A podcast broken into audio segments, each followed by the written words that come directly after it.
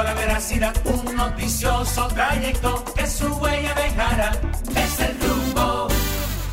Bueno, bueno, bueno, regresamos, regresamos. Regresamos, Sí, regresamos desde ayer. Desde ayer. Buenos días, buenos días, rumbo de la mañana. Dios mío. Estamos aquí, como cada mañana, en este espacio, el rumbo de la mañana, para analizar los principales temas la vida nacional y evidentemente siempre, antes que todo, agradecer a Dios que nos permite, ¿verdad? Pues estar un día más en este espacio, el rumbo de la mañana, para poder junto a ustedes discutir, interactuar y analizar los principales temas de la vida nacional. Así que para un servidor, Elvin Castillo y todo el equipo que me acompaña, es un honor y un privilegio poder reencontrarnos nuevamente. Vamos a darle, ¿Cómo que la quiere, profesor? Vamos a darle ¿Cómo será lo- que él la quiere, profesor? vamos a darle los buenos días al señor. Pase usted, como decía el profesor Girafales. Sí, buenos Buenos días días. al señor Víctor Villanueva, Manuel Cruz y la señora Caminero, que ya se... Señorita, la hija suya. Ya se ¿Te tiene ánimo? Buenos días, buenos días a toda la República Dominicana y a toda nuestra audiencia que está en sintonía desde ya y hasta las 10.30 en este espacio El Rumbo de la Mañana, el programa que va trazando la pauta en todo el acontecer de lo nacional y los análisis de lo internacional. Señores, bueno, fueron unos gases lo que provocaron la explosión en San Cristóbal. Eso dicen las autoridades públicas eh, del Estado Dominicano. Hay que ver qué tipo de gases eh, tan densos, porque yo entiendo, no sé, alguien habrá algún, bueno, la ingeniera Kimberly ahorita tal vez nos pueda orientar mejor, si gases eh, de gasolina almacenada vieja, no sé qué cosa, de plástico. Eh, hay que ver cómo eso se determinó y entender esas causales que dicen las autoridades que ocasionó ese estallido que eh, ha enlutecido no solo a la provincia de San Cristóbal, sino también a la República Dominicana. Y bueno, felicitar, felicitar a los amigos de BTV 32. Eh, mis excusas que al cambiar la fecha por lo de Franklin me coincidió con una actividad de la Fundación Global Democracia y Desarrollo. Y felicitarle, felicitarle a nuestro amigo Miguel Medina por esa, e- ese nuevo reto que le impone su propio quehacer y que sé que será de provecho para toda la edificación de la información de la República Dominicana. Igual felicitar a mis compañeros, a mis amigos de la Fundación Global Democracia y Desarrollo, sobre todo a la editorial de la Fundación Global, que eh, el día de ayer se lanzó la edición número 100 de nuestro principal órgano de difusión de análisis y pensamientos, que es la revista Global, y que desde acá, eh, una actividad anoche en el Hotel Sheraton, encabezada por el presidente Fernández, moderada eh, de manera estelar por Rafael La Antigua y Doña Noris, que es la directora de la editora de la fundación, realmente fue un, acto muy simbólico y que registra cómo desde los cinco continentes del planeta, con aportaciones intelectuales de todos los continentes, hemos aportado al acervo cultural, intelectual y de tendencia en el análisis de las ciencias y edificación de lo que es la dimensión de hacia dónde va la perspectiva de la humanidad. Así que mis enhorabuenas a mis compañeros de la editorial Fungló de Buenos Días, doña Danila Caminero. Buenos Eh, ahora días, sí, ahora ya sí, sí, ya ahora sí. Buen día, Víctor, buen día, Elvin, Manuel, buen día a toda la gente que inicia su día con este espacio. Hoy es eh, 30, al ulti- bueno, no, mañana es que se acaba el mes. Mañana Hoy sí. es 30, día de cobro, ¿verdad? Todo el que tiene, todo el que no tiene Ay, problema no sabe la fecha. Ajá. Y, el que, lo, y lo que tenemos que pagar nómina, que nos acabamos de enterar que es 30, qué dolor de cabeza. Eh, pague su cosa. Señores, O me llama, que soy abogado. invitarles a que nos acompañen como de costumbre hasta las 10.30 en vivo en este rumbo de la mañana, trazando el rumbo del país. Buen día, profesor Cruz. Señores, buenos días para todos ustedes, buenos días al país, buenos días también a todos nuestros amigos de la diáspora dominicana que día tras día pues nos brindan el privilegio de contar con su sintonía desde diferentes litorales del mundo. Buenos días también a toda la gente que nos sigue a través de Rumba 98.5 FM y a toda la gente que nos sintoniza desde el Cibao a través de Premium 101.1. Como cada día, señores, agradecer a Dios que nos permite estar aquí con todos ustedes en esta mañana, invitarles, exhortarles a que se mantengan con nosotros desde ahora y hasta las 10.30 de la mañana. Miren, antes de entrar con los titulares, hermano, yo no sé si tú tienes, tú tienes, estás en el grupo. Kevin, Kevin, Kelvin. Sí, sí, sí. Kelvin Ah, está- un video que yo mandé tempranito. Lo principal, propósito enchinchador. de- No, hace como de- hace rato que lo mandé de su chisme. Miren, de para felicitar, no, no, solo el video. Primero saludar al hermano Miguel Medina y desearle los mejores parabienes en este nuevo proyecto que ha decidido emprender, que es la administración y dirección del canal BTV, Canal 32. Es un canal de UHF. Y anoche fue pues el relanzamiento de esta nueva oferta televisiva en República Dominicana. Ustedes pueden encontrar el canal BTV a partir de hoy en todos los sistemas de cable, en el canal 32, en todo el país y en todos los sistemas de cable. Y la verdad que la actividad de anoche fue majestuosa, no era para menos. Sí. Miguel y quienes conocen a Miguel, quienes somos amigos de Miguel, sabemos las calidades que tiene, eh, el respeto del que goza en todos los sectores de la vida nacional y por yo mencionarle solo algunas de las personalidades que asistieron a este relanzamiento. Ahí hay mucha estuvieron- gente, usted no puede hablar Ahí estuvieron personalidades Y de todos los partidos. Menos la fuerza del del pueblo. menos la fuerza Yo del pueblo. Se lo dije a Víctor. De que llegué, Estaba el se lo dije. PRM, se habían personalidades del PRM, o sea, menos de la fuerza. Y del PLD, pero no había nadie de la fuerza. Yo se lo dije a Víctor desde que Y llegué. no, y no porque no lo hayan invitado. Pero por la gente no llega de, de paracaídas. No, No, pero, no, usted pero seguro que lo. Leonel había convocado ayer a una actividad Ah, que no, era pero no, coincidente. yo no Yo no estuve ahí porque No, estaba no, en eso. Yo no hablo de Leonel. No, o no, sea, yo no, pero de- fue muy extraño, en verdad. Yo No, me di había- o sea, cuenta. por ejemplo, Tobías, que es una persona que siempre apoya. En los medios. actividad, Estaba también en otra actividad. Bueno, eso Pero es- debieron No, mandar pero no, no, no. alguien. Mira lo Recuerda que se Víctor. cambió Es lo que dice Víctor. de Si había una, actividad de Funglode, estaba toda la fuerza del pueblo en la Sí, pero actividad. debieron mandar a alguien. No, Eso son temas de. Estaba la fuerza del pueblo y, al- y- un bien, público adicional. Pero El no caso todos es- estaban ahí, el obviamente caso que alguno el pudo haber caso estado. es que fue una actividad majestuosa. Ahí estuvieron personalidades de la vida empresarial de primer nivel, de la vida política, de todos los partidos, eh, de los medios de comunicación. Y la verdad que la parrilla de BTV Canal 32, o sea, los programas, el contenido que va a estar sirviéndose a partir de hoy, es interesante. Ahí va a estar el doctor Ricardo Nieves, ahí va a estar Domingo Páez, ahí va a estar eh, un sinnúmero Juan- de Juan personas. TH. Con Juan Eh. TH, Marte. Piantini, Marte Piantini. Ángela Costa. Elvin. Castillo. Eh, no, hombre, no, Manuel esos son mundos rellenos. Mire. Alfredo de la. Cruz. Alfredo de- de la Cruz. Dese su like, dese su Mire. like. Pero no se cansa de y esta gente. Castillo. No le dejan nada. No No dejan le dejan nada, ya lo de abajo. Uno se queda Déjeme- como los pollitos. eh, Déjeme decir, el piquito para arriba. déjeme decir, déjeme decir, primero, primero felicitar, ¿verdad? Nuestro hermano Miguel, desearle muchos éxitos. Yo sé que va, que eso está garantizado ahí primero porque los talentos que van a estar allí en este, en este espacio, eso está certificado, ¿verdad? Tú tener figuras, ¿verdad? De la categoría del doctor Ricardo Nieves, de Domingo Páez, de Juan TH, aunque yo no, no coincido con los planteamientos de Juan TH. Juan TH es una estrella, ¿verdad? Tú tener a un Marte Piantini, ¿verdad? A un Ángel Acosta, un veterano de esa categoría.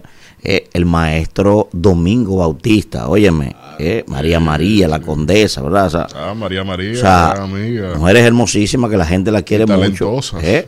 el príncipe de Galilea peleando allí nueva ¿Con vez quién? con Domingo Bautista. Esto es un escándalo, puede esta ser. sección. En el Meridiano BTV ahora. Van a estar ahí. Y debo decirle ¿Cómo que así? me sorprendí, ¿verdad? Cuando presentaron allí al dúo dinámico que va a estar debutando esta noche, para que la gente lo sepa. Todo el que en este momento puede ir al canal de YouTube, puede ir a las redes sociales de BTV, ¿eh? don Elvin Castillo y el señor Cruz de lunes a viernes a partir de las 10 de la noche al cierre. Vamos a estar ¿Eh? ahí. Así que todos esos noticieritos que andan por No ahí, le quieren dejar a nadie. La todos esos noticieritos que andan por ahí que a las 10 de la noche quieren llevar todo. se pueden ir retirando. Vayan haciendo su diligencia. despertar. Le estoy diciendo, ¿eh? ¿Eh? necesitan- Necesita lo, ¿eh? Ahí está doña Chris Ma- Bailey que es de la escuela. También. Necesita. Así que todos esos noticieritos de las 10 de la noche pueden ir recogiendo, ¿eh? Que a partir de hoy Bueno. al cierre es, es la vuelta, ¿verdad? El, ¿No el cierre del día en BTV. Y déjeme decirle algo. Anoche, yo tenía una tesis, pero anoche la descubrí. Vamos a Oye ver. la tesis. Una tesis. Oye la tesis. Yo, yo le pido formalmente a Miguel Vargas ¿Con Maldonado cuál método usted? que renuncie al trabajo que le está haciendo en la alianza. Así. Sí. De Mi- mediador. Miguel Vargas no es el hombre. No, para no, eso. no, no. Ah, no, yo sé que eso sí. Ayer habían el ahí, año pasado. ayer habían ahí en esa actividad musulmanes y judíos pidiéndose amores. Mira. Ahí que lo sentó el mismo. Y usted estaba bebiendo anoche. Espérate. siento como ronco. No, no, estoy No, medio. no, no, estoy pero medio- eso es ya no, diario. el sereno, el Ya es sereno. generativo. El sereno, oiga bien. El sereno. Pienso que, lo, pienso que el hombre. De un ascensor a un Oye, piso menos tres. pienso que el hombre, pienso que el hombre que puede poner a Leonel y a Danilo a decirse, lo de nosotros fue una chelcha, una vaina, es Miguel. Mi hermano, yo que No, no. Pero ve acá, ahí hay gente, La mira, gráfica mira, ahí, había gente a la que yo no saludo La nunca, no tengo forma de saludarlo. de Abrazándome a mí, yo a La, ellos. la calidad humana de Miguel Medina hace que Pero cuando yo lo que te estoy diciendo- algo, tú Sí. seas capaz, Oye, lo que te diciendo. de rechazar esa invitación. Ahí había gente a la que yo no saludaría nunca en mi vida. Y estamos abrazados anoche, digo, pero tú increíble. No me digas. Ah, sí, yo lo vi. Abrazado. Yo lo, lo vi con un chiquinín. Ahora es incómodo. Yo lo vi, ¿Eh? yo lo vi. No lo vi, Dios mío. Cuidado. Yo vi un par de gente que yo decía, Dios mío, ojalá que ni se me acerquen por ahí. No, Miguel, Miguel junta al diablo y a Jesucristo en una conferencia junto y lo, y lo pone a hablar tranquilo. Miren, Dios mío. me dice, qué vaina. Y no se está escuchando la emisora en la romana. me están qué es lo que pasa? Ella, Ahora- se, ella se escuchaba en la romana y me están diciendo la Un día en romana Santiago, Ahí- otro que día es en por YouTube que lo tienen que oír, que, que, que no lo están pudiendo escuchar en la emisora. Ahora, profesor, y no son fáciles, andaban varios escabos anoche. ¿Cómo? ahí. Ah, pero usted va a seguir con el bochinche. andaban varios escabos No hay anoche, programa cazando talento, profesor, allá vamos, mismo. Vamos, ¿Eh? ¿Quién? vamos, Y vamos. me- ahí los- mismo. Hoy, allá mismo. Vamos con los titulares. Las casatalentos. ¿Cómo es? Mujeres. La siguiente, la si- vamos con los titulares. Yo empresas, estoy hablando de productores de programa, eh. las Yo estoy hablando de otra empresas cosa. de plásticos. La empresa de plásticos fue el epicentro de la explosión en San Cristóbal. El Senado aprueba en primera lectura proyecto de ley de bienes incautados. El Senado también aprueba proyecto de ley que crea el Parque Nacional Loma Miranda. ¿Por cuántas veces? que- Pero yo tengo mucho eh, peleando por Loma Miranda y no terminan de, de- de aprobar eso, Parque Nacional. Pero eso es Parque Nacional hace tiempo. Pero yo no Porque la lucha era por eso. Eso yo no entiendo. Senado aprueba proyecto de Lo ley que, que crea lo que pasa es que esa Nacional loma colinda con toda la línea de explotación de la minera. Ya tú Y, eh, Están locos por comerse. Por entrarle, porque hay, hay, hay, hay estudios que sustentan. que ahí el- es que está la verdadera. No, no, que ahí hay, que ahí hay. La verdadera donde ellos están explotando. Que eso es un solo hueco. Vamos a ver. Bueno, miren. Vamos a ver otro titular. no, que me mandaron un mensaje aquí. Eh, atienda lo suyo, tire Qué para adelante. barbaridad es. Esto- Por tu amor, que tanto quiero Dice aquí, fondo. y tanto dice extraño. aquí que Michelle no molesta propagandas políticas aún colocadas en calles del Gran Santo Domingo. Es de este, voy a hablar de, de este hoy. ¿Cómo es? Es de este anuncia salidas de circuitos hoy en la Altagracia y el Ceibo. El Miner promete subsanar errores en libros de texto. Señores, señores, miren, A los libros después de imprimir. no, no, eso es más grave, Danira. No, no, porque O sea, o sea, él- promete subsanar los No, errores. no, espérate. Él mismo está diciendo que ya han entregado casi un millón quinientos mil no, el libros. presidente, entonces, exacto. como tú me dices a mí ahora, después que tú has entregado más de un millón de libros, que Oh, tú señores, vas a. Señores, pero le va a pasar el paper a los errores, porque ¿qué más va a hacer? Oh, reimprimí un millón. Imprimir de urgencia, de urgencia, de urgencia. Él dijo- reimprimí un millón ah. Él dijo, él dijo que Y no. retrasarlo otro No, millón cuatrocientos que no Y tenía la ahorita mano. dicen, Escuche. aunque no tuvieran impreso, que ya habían impreso cuatro millones Dios más y mío. que hay que reimprimir. al presidente que habló de manejar los recursos con honestidad, Eh, por favor, aconseje al ministro de Educación. Miyagi dijo, Miyagi dijo que no va a haber, yo no sé, él dijo que no va a haber ningún costo, que eso es una responsabilidad de que ¿De no lo imprimieron. Pero yo quiero que escuchen esto. Y el escuchen, retraso esto, Ajá. escuchen esto, señores, escuchen Sí. esto. Un corrector experto, oiga bien, de la industria editorial encontró este asunto, escuchen esto. En los libros de matemáticas eh, del tercer grado de la primaria hay 43 comas innecesarias, 28 comas omitidas. Dios mío. Oiga bien, al menos 16 usos indebidos de mayúscula. Sí. Escuche bien, ¿eh? Y 11 de minúscula. 11 errores tipográficos o Eh, palabras mal En escritas. el de matemática. Oiga bien lo que estoy lo diciendo, más ¿eh? largo es resuelve. Oiga, al menos 10 faltas de acentos. 10 faltas de acentos. Y 5 errores de artículos Tú sabes, Manuel. por falta de concordancia en temas de género y otras faltas. No ¿Sabes qué es preocupante? el Ministerio de Educación. Que se- no, pero no el Ministerio de Educación, que se le entregó a las universidades ese No. trabajo. Pero que hay que estar el epicentro No, no, no. de este problema. No, no, no. Eso es lo Pues yo lo he dicho No, no, 70 espérese, veces. Espérese, espérese, espérese. Diablo, pero Espérese. qué suerte tiene este Ayer, lo peor no es eso, ¿eh? Ayer yo hablé con un ex ministro de Educación sobre ese tema. Sí. Yo, que, mismo, que sabe de yo eso. mismo lo consulté. Me mira, Manuel, Qué bueno él. para que un libro sea aprobado, tiene que contar por lo menos con el 90%. ¿Tú estás escuchando? O sea, que lo peor no fue que salieron así, no. Es que pasaron por el filtro.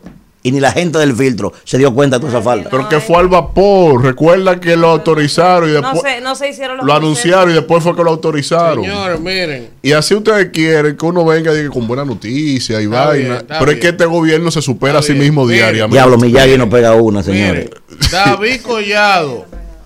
David Collado y David Ortiz. El cambio. David Collado y David Ortiz promocionan a República Dominicana en Boston. ¿Tú sabes que a Eso propósito fue una David estrategia muy interesante, la de la del ministro de Turismo, David Collado. Ustedes saben Que que yo estoy en contra, ¿eh? Ustedes saben que David Ortiz en la ciudad de Boston Es es, un ícono. No, él es un ícono, un Lo que. David quiera ahí. Yo tengo Pero ahí. entonces tú ¿eh? sabes que David Ortiz tiene un tema serio con su imagen. Esta madrugada No, veía con su imagen no, con lo que él vende. Espérate, Sí. esta Con lo que él mañana, vende, eh, bueno, sí, una dicotomía con lo que él vende y con su imagen, Así vi, evidentemente. así vi al Ministerio de Interior y Pero- Policía que lo tiene en un anuncio también. Pero miren algo, esta mañana veía yo en la madrugada un video que él subió a sus redes diciendo que alguien lo estaba extorsionando, como que alguien eh, se metió de manera ilegal en su celular de hace 15 años, que tiene cosas de su vida privada, no sé qué, no sé cuánto, y lo están extorsionando, que ya se está en manos de la DEA, de, se está investigando, del FBI, no sé. El caso es que yo digo, wow, pero David Ortiz no sale de un escándalo. O sea, no sale de una y Es le gusta que- estar en este país en el medio, en el teteo, en el desorden. O sea, por la figura que él representa, él debe como que de recogerse un poco, quedarse allá un tiempo, y darse tranquilo en Estados Unidos y venir aquí de vacaciones quizás dos o tres venía días. pero no yo, le voy a, yo yo voy a confesar, No, yo le voy a confesar algo a ustedes. no sale de un escándalo. Yo le voy a confesar algo a ustedes. Cuando David Ortiz fue elegido al Salón de la Fama, ustedes recuerdan que yo hice un comentario ponderando a este señor y utilizándolo inclusive a este señor como modelo de éxito para los jóvenes que vienen de escasos recursos, como viene que lo es, Como- lo es, lo Pues es. yo les voy a decir a ustedes, ahí lo pueden buscar. El tipo lo es. La única vez en mi vida en el que yo he hablado con la gerencia de este espacio para que me borren un video que yo haya hecho un comentario ha sido de ese. O sea, imposible, mi hermano, que yo pondere que tenga colgando un video mío de manera positiva a un individuo que tiene una tienda para vender para vender droga, para vender vaina. Sí. No importa cómo la disfracen, que sea medicinal, vaina, eso es droga. No, yo, no, yo no puedo es prestarme para ese tipo de vaina. Eso es tu Entonces me duele a mí, me duele a mí que el Estado Dominicano aún no reconociéndole, ¿verdad? Que en el béisbol este hombre es una gloria, porque lo es. Eso no hay forma de borrarlo. Lo que este hombre hizo en el béisbol es una cosa extraordinaria. Ahora, tú no lo puedes coger como modelo de éxito a un individuo que tiene, no importa que sea legal por allá, no importa esa vaina. Eso no va con lo que ese individuo representa. Eso tiene que entenderlo él y tiene que entenderlo Sí. cualquiera. Coño, así no se puede. Pena. Miren, eh, seguimos con los titulares. recibe tu mensaje esta hora. Oh, compañero. Eh, ¿Qué sigue ahí? relación, oposición y Junta Central Electoral será agria a nueve meses de las elecciones. Es que es una extensión del Palacio Nacional. El Senado. Sí. Escúchame, en ese tema de la Junta, yo creo que la Junta se echa pleitos innecesarios, porque ya la campaña inicia de manera oficial en octubre. ¿Y cuál es el deseo de estar o sea, peleando con los partidos? Porque ya mañana inicia septiembre, entonces No. yo creo que es un pleito Son, innecesario. son cuestiones hasta de forma, inclusive, porque la Junta se estila y está reglamentado que la Junta consensue las decisiones siempre y anuncie las decisiones previamente con los partidos políticos, hasta la designación en áreas claves como la, en la dirección de informática, la persona que se escoge en consenso con los partidos. Los partidos depuran a la persona, en fin, hay prácticas internas que ellos no lo han hecho. Fíjense cómo ayer como desde Miami o de Orlando no quisieron ni siquiera hablar, porque también tienen otra dinámica ahí con gente vinculada afectivamente o familiarmente a cuadros eh, altos de la dirección ejecutiva del PRM. Vamos, Entonces, en las, en las OCLE. Entonces, hay un sinnúmero de cosas ahí y lamentablemente el presidente del organismo no, hace mayoría ni decide en función a eso, pero entonces tampoco impone Vamos. la salvaguarda que necesita la institución. Vamos a darle los buenos días a nuestra compañera Kimberly Tavera, que ya se integra por aquí. Hola. Buenos días, coordinador Elvin Castillo, Manuel Cruz, Danira Caminero, Víctor, Isidro Estamos. Y todos los que nos apoyan aquí en el programa. Ay, muchas gracias. La verdad es que ustedes saben lo que pasó en la autopista Duarte anoche. Sí, sí, sí. Saludar sí. a todos los que van camino hacia sus trabajos, a su a llevar a sus niños al colegio, en especial a Jason que va ahí con los niños. Me trajeron a mí primero hoy, así que A- ellos a, la, están a- a escuchando. la niña más chiquita. A la Sí. niña más chiquita. Menciona Saludos a los niños. Desearle un feliz día de nómina, de pago de nómina. Ah, hoy. sí. No, y- eso. ¿Y ¿Cómo te viene a acordar eso? Yo soy una emprendedora de esta casa. usted- A, todo- Yo sé que estoy casi emprendiendo por devolver. estoy casi emprendiendo A todos los emprendedores. No. Hoy estamos a yo- 30, Yo no entiendo, porque los días de pago, los 15 y los, no hay una vaina que llegue más rápido ahora que los 15 y No, los 30. eso es para el que usted- paga, Cuando usted le toca pagar.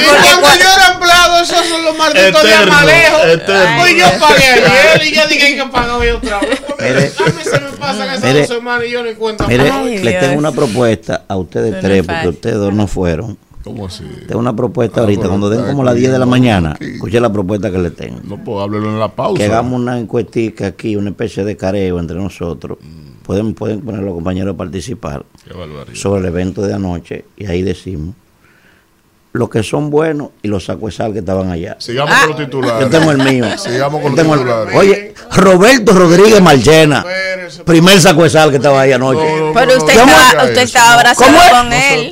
Te dijo que Miguel lo puso a usted a abrazarse con ese. Es una cosa increíble lo que, lo que Miguel hizo anoche conmigo. Un abuso. Sí. Aquí estoy. Vine con Eh, el chaleco puesto hoy. Vi la noticia anda a de recoger. un incidente que hubo en la autopista Duarte, a propósito que usted nos menciona, que se le complicó salir por ese problema. ¿Qué era lo que estaban demandando los comunitarios de esa zona? Porque yo vi que tiraron basura a la autopista Duarte, molesto. ¿Qué fue lo que pasó? Miren. Porque eso es noticia. Dicho sea de paso, yo, yo he sido siempre una persona que, que desde muy joven he participado en las luchas comunitarias y es verdad que uno cuando tiene que reclamar su derecho, a veces uno llega al extremo, ¿verdad?, de obstruir la vía pública, pero a las 5 de la tarde, a las cuatro y media de la Mi tarde, madre. Como se obstruir la la autopista Duarte hasta las siete y media, por ejemplo, ahí hubimos no ciudadanos que llegamos a las pensamiento. tres de la a, a las tres horas a la casa donde íbamos a eso era algo increíble. Wow, impresionante. Sí, porque es que la gente se pone, la, las, los problemas, la problemática no se resuelven de la noche a la mañana, se resuelven, ¿verdad?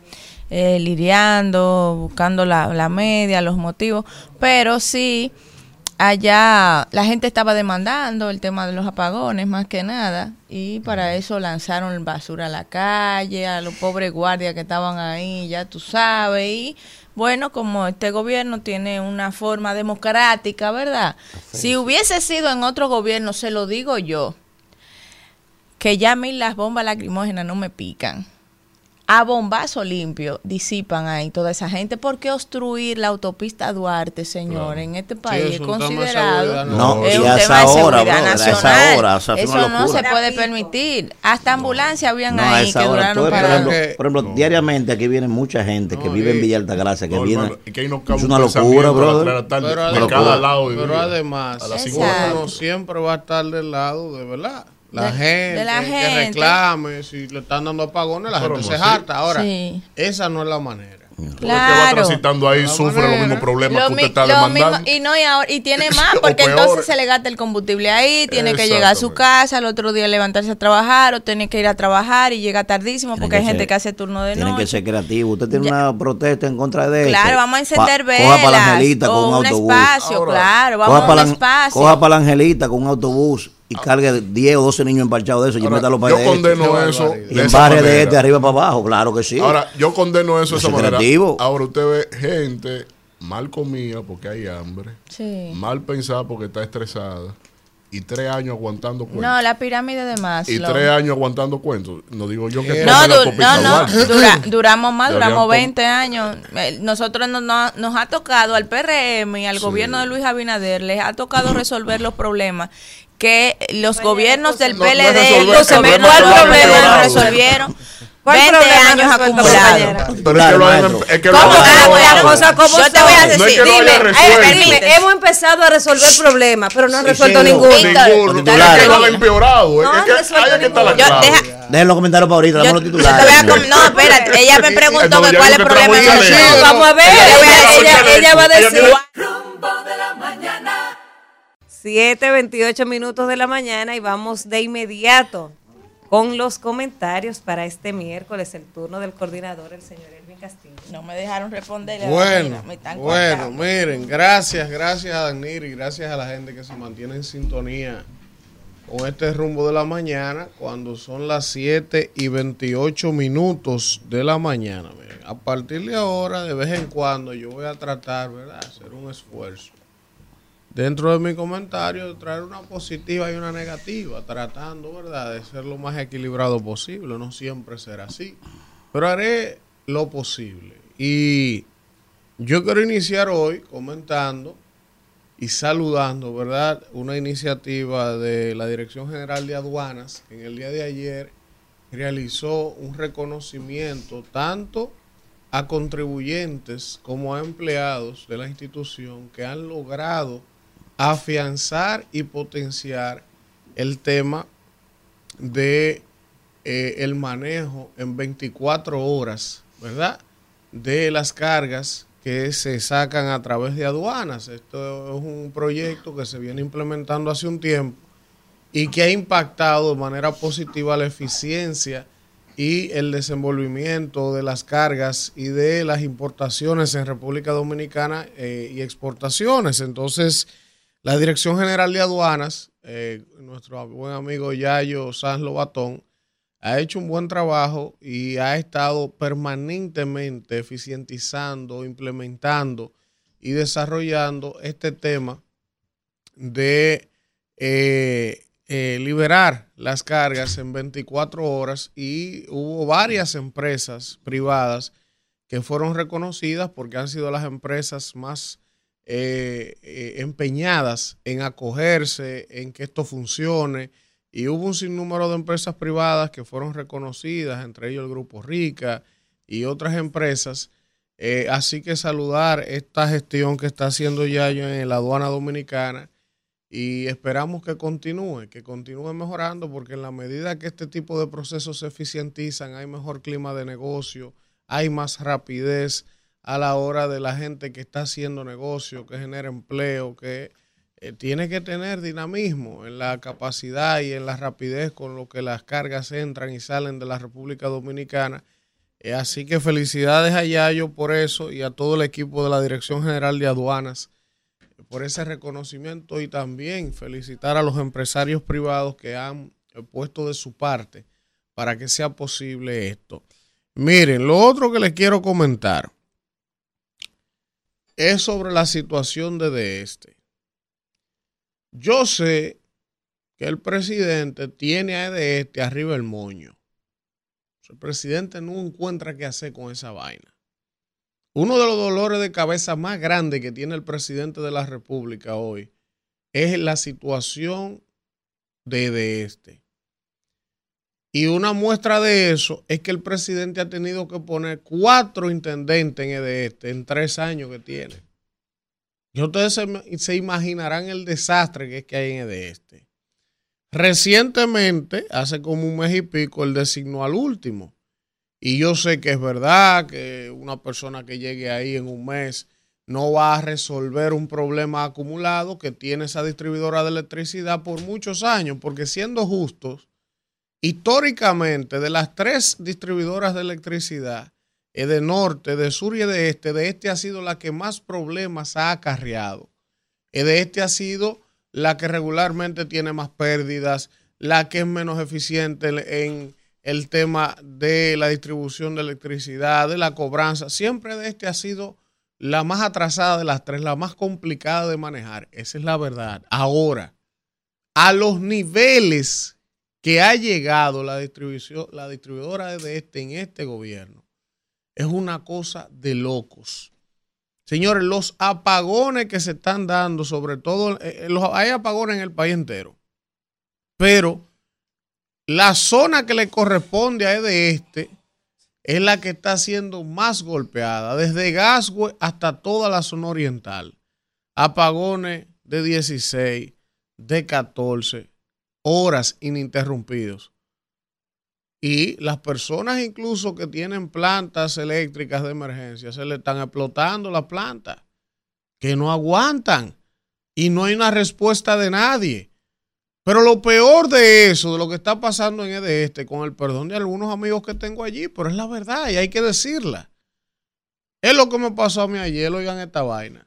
Yo voy y saco un contador en la empresa mía de. Oigan esto. Hace un mes y pico. Y en este me dan un nick. Mire, ese es su nick.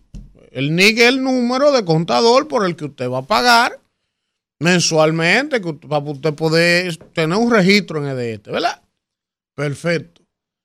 Bueno, pues pasan como 15, 20 días entre tantas cosas que yo tengo pendientes, pero digo, mira, no me ha llegado la factura de, la oficina. Contrale. Déjame ver el correo, porque te la mandan por correo, te la mandan física a la oficina, pero por algún lugar tienen que mandarte la factura para tú poder saber qué es lo que tú debes para pagar. Pues la factura ni llega por correo, ni llega física. Entonces, el último recurso que tengo, con tantas cosas que tengo para investigar, es que con el NIC que me dan en el este, yo lo registré en el Internet Banking del Reserva de la empresa, de la cuenta, para por ahí mismo pagar la luz. Cuando tú pones el NIC, que tú vas a consultar si debe algo, te sale si tú tienes un balance. Oye, esta vaina. Bueno, pues yo ese día que estoy buscando la factura que no la encuentro, déjame al banking del reserva a ver si debo algo por ahí. Y me sale que debo 401 pesos. Digo, bueno, me lo encuentro bajito, pero digo, quizás es la proporción de, cuando salió el contador, hizo el corte, fue poco día y por eso tiene eso. Pues yo pago mi luz, 401 pesos. Es mi ni que me dieron ellos. Y esto. Oh, y ayer me llaman de la oficina que la luz está cortada. Digo yo, pero ¿cómo que la luz está corta? Pues yo pagué, yo tengo mi NIC. Cuando empezamos a investigar, profesor, resulta que el NIC que me dieron no era el mío. Oye, o sea que ya yo le pagué 400 pesos a otra gente, me cortan la mía. Y cuando me dan el NIC que es, cuando me dan el NIC que es, resulta que yo debo 32 mil de luz de dos meses atrasado. Y ellos nunca mandaron la factura y cuando, cuando reclamo por teléfono, cuando reclaman que, porque, qué pasa y esto y este lío, ¿tú sabes lo que nos dijeron en el de este? Que es que ellos tienen problemas con la facturación. O sea, que ellos no tienen ni siquiera capacidad operativa en este momento para mandarte una factura ni a tu negocio, ni a tu casa, ni por correo. Y yo digo, coño, pero si tú no puedes mandar la factura, ¿Cómo la gente te va a pagar la luz antes que la corten? Oye, esta vaina, así se está manejando de este. Ellos mismos nos admitieron que ellos no tienen capacidad ni siquiera de facturación, de mandarle a un cliente que se registra la factura para que pague a tiempo. Entonces, por consiguiente, si usted es un virtuoso, un dichoso, que a usted le toca sacar su luz de este, lo primero es que usted tiene que rezar para que haya contadores. Oye, oye esta vaina. Lo segundo que usted tiene que rezar que hayan alambre para conectarlo. Lo tercero que usted tiene que rezar es entonces adivinar qué día que usted le toca pagar la factura porque ellos no pueden avisarle con tiempo para que usted pague. Entonces, por consiguiente, si no le mandan la factura, a usted se le va a pasar la fecha, le van a cortar el servicio, usted tiene que pagar una reconexión también. Oye, pero encima de todo eso, la tanda de apagones que le dan. O sea, te están dando una tanda de apagones y yo tengo que pagar 16 mil pesos por mes de, de, luz, de una luz que es deficiente, que es mala, que no llega. ¿Eh? Y encima ni siquiera, encima ni siquiera pueden mandarte la factura para tú saber el día que te toca pagar. Y entonces, ¿en qué que estamos?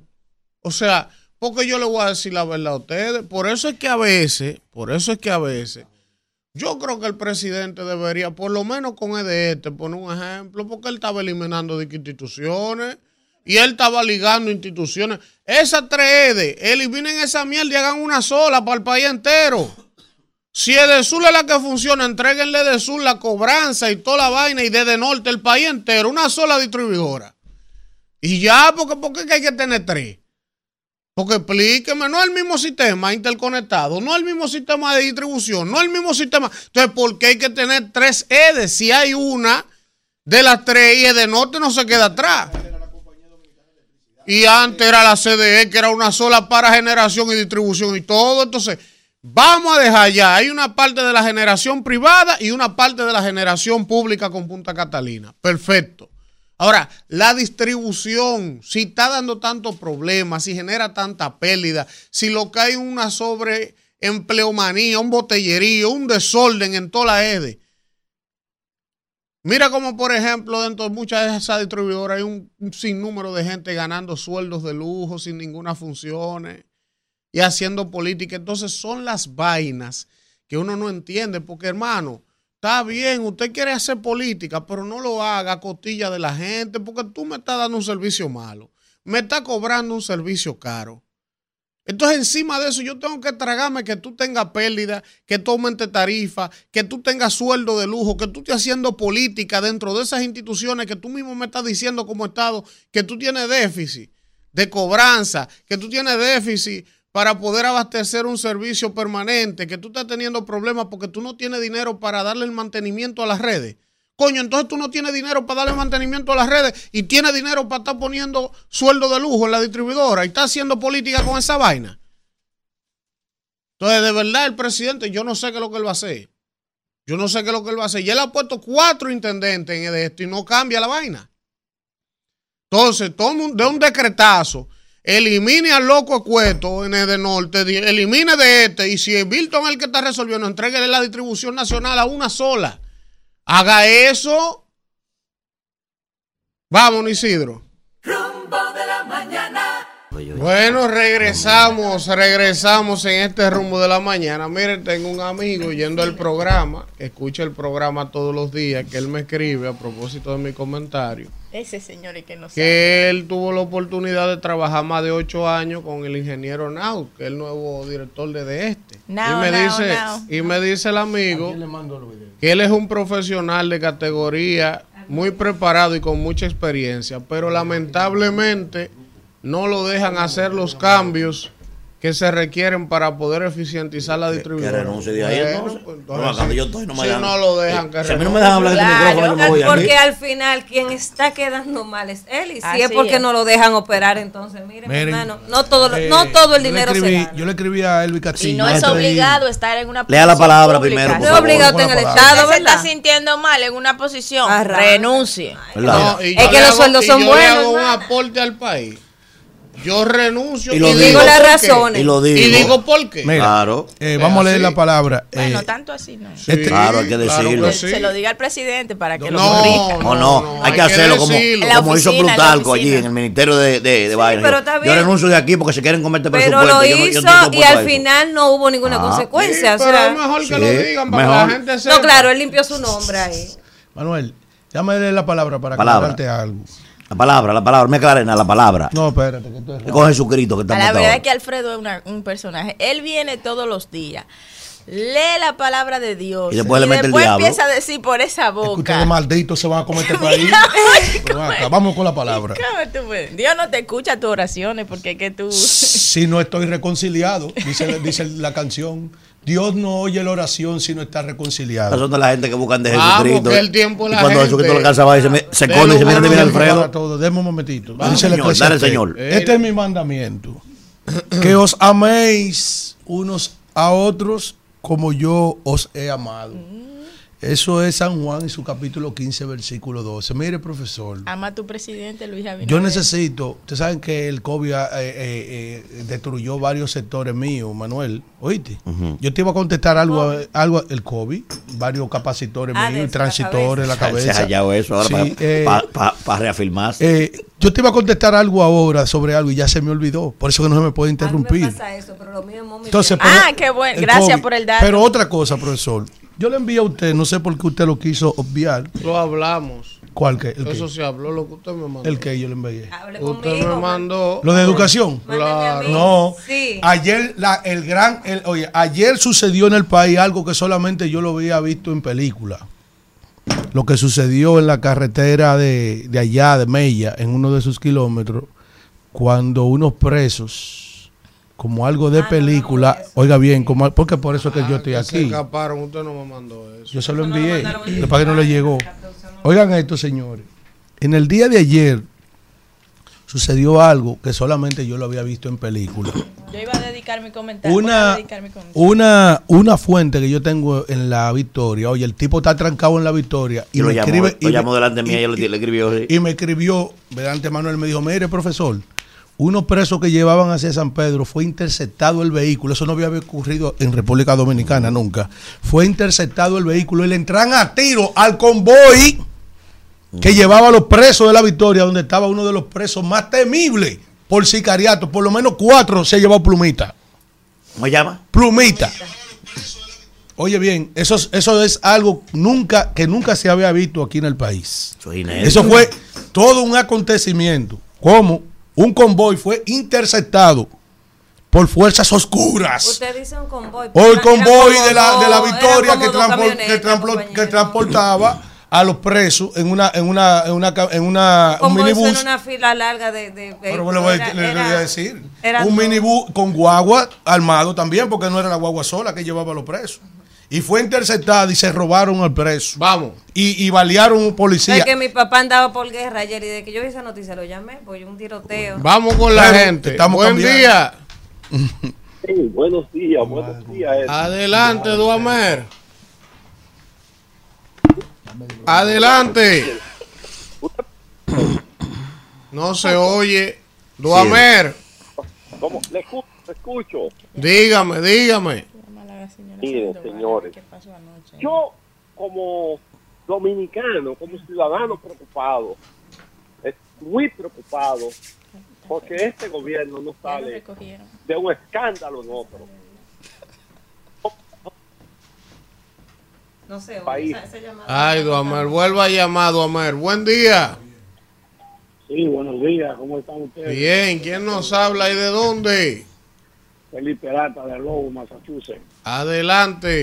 Súbelo, Isidro, súbelo. Para corroborar, para corroborar con, Kimber- con Kimberly, que sí que es verdad que el PRM ha resuelto en estos tres años, y yo estoy de acuerdo, que el PRM ha resuelto transporte, apagones, tarifa eléctrica, delincuencia, 911, metro, educación, censo, supérate y la pintura del nene. Lo han, lo, han, lo han resuelto todo.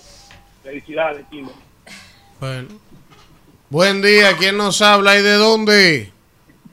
Buen día, Carmen Suárez. Hola, Carmen.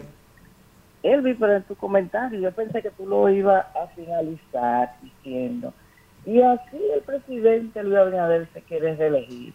Y así quiere forzar Román Jaque a que haga cosas para torcer la vaina. ¿Eh? Qué bien. Vale. Yo no, yo no propicio eso. Eh, todo el actor político que le gusta empezar a tipificar a la Junta de que quede PRMista, eso es peligroso. Muy peligroso. Ustedes pueden tener diferencias con las resoluciones que la Junta emana, protestar, eh, interponer, ¿verdad? Pero hay que árbitro preservar hay la que institución. respetarlo. Pero Hay hay, que preservar, respetar y preservar preservar la la institucionalidad. Dejen el fanatismo, está diciendo que la Junta es PRMista, que eso es peligroso. Ustedes pueden tener diferencias con ellos. Pueden tener diferencias, quejarse, disentir, pero nunca, Junta- pero nunca caer en Ah, eso. estamos en el aire. Nunca caer en eso. Se lo estoy aconsejando a los amigos. Buen A la- a día. la ¿Quién Junta, nos por habla y eso. de dónde? Un buen consejo a la Junta. eso. Buen día. ¿Quién nos habla y de dónde? Buen día, rumbo a la Todo el que cae en eso, que deje la política. Elvis. No, eso no es política, eso es fanatismo. Usted, ¿Sabe usted que puede tener hablando? diferencia con el árbitro, pero no llevarlo ahí. Ah, Buen ¿sabe día. Tiene que Buen día, comportarse la Miguel Arias de los Prados. Tú sabes que en estos días todo el mundo está hablando de la, de la alianza que se hizo, pero estamos viendo ahora que hay un problema en el PRD porque parece que no coordinaron en su propio partido la forma de la alianza. O sea, que como quiera, Luis Abinader y el PRM están barriendo la alianza porque la alianza es ficticia, no es una alianza real, solamente es porque los miembros del PR de la Fuerza del Pueblo el PLD todavía no, han dicho nada y Miguel Vargas ha cogido la voz cantante de que tienen una alianza a nivel nacional, pero los diferentes, los, los representantes de los dos partidos grandes todavía no han hablado nada de la alianza. Bueno, miren, a propósito de eso, el señor Junior Santos renunció ayer. El Un señor grupo, Junior no- Santos, no solo con él. un grupo Habla- Mariñez. Habla de un grupo dirigentes, el señor Junior Santos, todo lo sindical que va para el PRM, que va a ser candidato a alcalde El por el Alcarrizo. PRM, lo Alcarrizo, Sí, y sí, ya sí. el amigo Cristian Empezó a Encarnación, quemar goma. Cristian Encarnación se lo había advertido, ¿verdad? Empezó a quemar Entonces, goma. dice un refrán, para yo no opinar mucho de eso, que guerra avisada no mata soldados. Está bien. Buen día, ¿quién nos habla y de dónde? Buen día, Rumbo, le habla María. Adelante, María.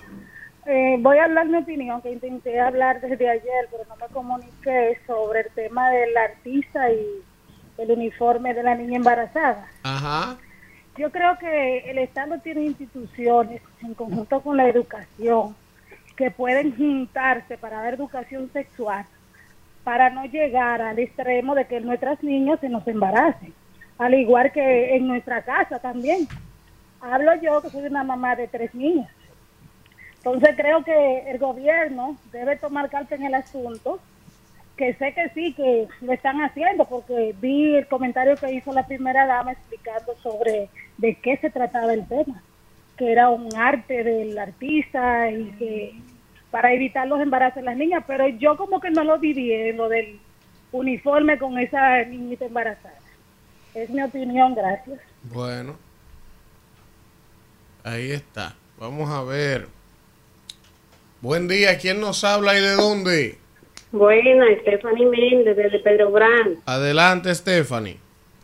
Aquí satisfecha con la gente de, del INAVIE que están supliendo las escuelas desde el lunes que se empezó la clase con los desayunos y los em- los almuerzos. Eso es una gran iniciativa. Bueno, ahí está. A propósito, ayer vimos aquí al amigo que estaba de visita en el hermano programa diario. Eh, el amigo director de. Víctor, Víctor Víctor. Castro. Víctor Castro. Castro. Entonces, Lo pudimos saludar ahí. Sí. Hombre, muy Buen decente, día. Víctor Castro, un hombre decente. ¿Quién nos habla y de dónde? También. Fidel Guzmán desde el downtown de Güey, Santo Domingo. Fidel. Fidel. Un saludo. Y yo quiero, y yo quiero que la amiga Kimberly se siga ganando mi apoyo de que ella va a ser la próxima diputada. Sin lugar a dudas. Yo, y, yo- y yo te voy a decir algo, Kimberly. Dime, dime, porque aquí hay que- tenemos que ser objetivos. Y ustedes son objetivos todo ese equipo. Por eso yo llamo, por eso los digo y no me despego de este programa. Dime qué ha resuelto, como te dijo Caminero, con mucha propiedad, qué ha resuelto el PRM. De lo que encontró mínimamente estaba caminando en los 20 años de muchas cosas que el PLD dejó en, en, en esos 20 años. Dime, ¿Qué ha resuelto el PRM en estos tres años? Al contrario, Kimberly. Esto lo ha deteriorado el PRM. Todo. Gracias, Fidel. La próxima Ella llamada. va a hablar ahorita. en La próxima llamada. Buen día, ¿quién nos habla y de dónde? Yo hablo ahorita, Fidel. Buenos días, ¿cómo está? Rumbo de la mañana. Bien. Buenos días. Hola. Leana desde Maimón Bonao. Hola, Ileana. Soy fija ya viendo su programa. Como debe ser, así debe ser. Y Nana y Misael. Misaelo está bien posicionado aquí, el próximo síndico de Maimón. Próximo alcalde de Maimón se llama Rudy Mora, hombre. Tú no viniste el sábado, no digas que, que es Rudy Mora. Ah, pero eh, te tienen chequeado, Manuel, por allá a ti. Que iba de Julín. Adelante, Ileana. Da un piso. Agradecido de la visita que hizo nuestro señor presidente aquí a nuestro municipio de Bonao, nuestra provincia, donde inauguró varias obras y ahí también quedó inaugurada el Infotet de aquí de Maimón. Bueno, ahí está. Excelente, Ilana. Buen día, ¿quién nos habla y de dónde? Dani Duvergé de los Alcarrizos. Dani, dime qué es rebúa que es los alcarrizos, Se dime. Tutuma también. Bueno, fíjate Tutuma que se, fue? se fugó, Eh, sí. Y la el caso de aquí de los Alcarrizos es por el motivo de lo que tiene que ver de ayer la, la basura que tiraron fue tonelada de basura. Yo no sé dónde encontraron esa basura, pero sí había mucha basura en la autopista Duarte. Pero cuidado. Cuidado con Cuidado, si una cosa. oscuras. Cuidado, porque ahora yo asociando una cosa con otra. Fuerzas oscuras. ¡Fuerzas oscuras! Doctor Merino. No, que yo no he dicho nada. La próxima llamada. No tenemos pruebas, pero tampoco dudas. Di que, que nada más le faltó, di que nada más le faltó decir como decía, como decía Murra, di que transforme este cuerpo en, el inmortal. Murra, ¿verdad? Murra. El otón del carro. Qué barbaridad. Buen día, ¿quién nos habla y de dónde? Ay, Dios mío. Oh, me dio. Qué barbaridad. Qué país este. Eso no se ve en Nueva York. Dios mío. Y una mujer durmiendo en la cama en una No, no así, no Como así. que te estaba levantando, vamos. Di que, di que ahora están como el moreno, Alfredo y yo comprando a la una de la mañana en Nueva York y un moreno galdeándonos nosotros. Para, Mira, para llevarnos los cuartos. Y nosotros galdeando al moreno. Y, yo- mira, y él a espérese. nosotros y, y nosotros a él. Aclare, porque usted es una figura. Eso se oyó muy feo. ¿El qué? Di que Alfredo y yo comprando a la una de la mañana. Claro, es la verdad. Pero y comprando. No, profesor. Fritura. No, no, no, fritura no. Ese señor me dice a la una de la mañana, vamos a entrar aquí. Sí, oye, a un oye, grocery. oye, bien, ¿qué? Oye, ¿qué?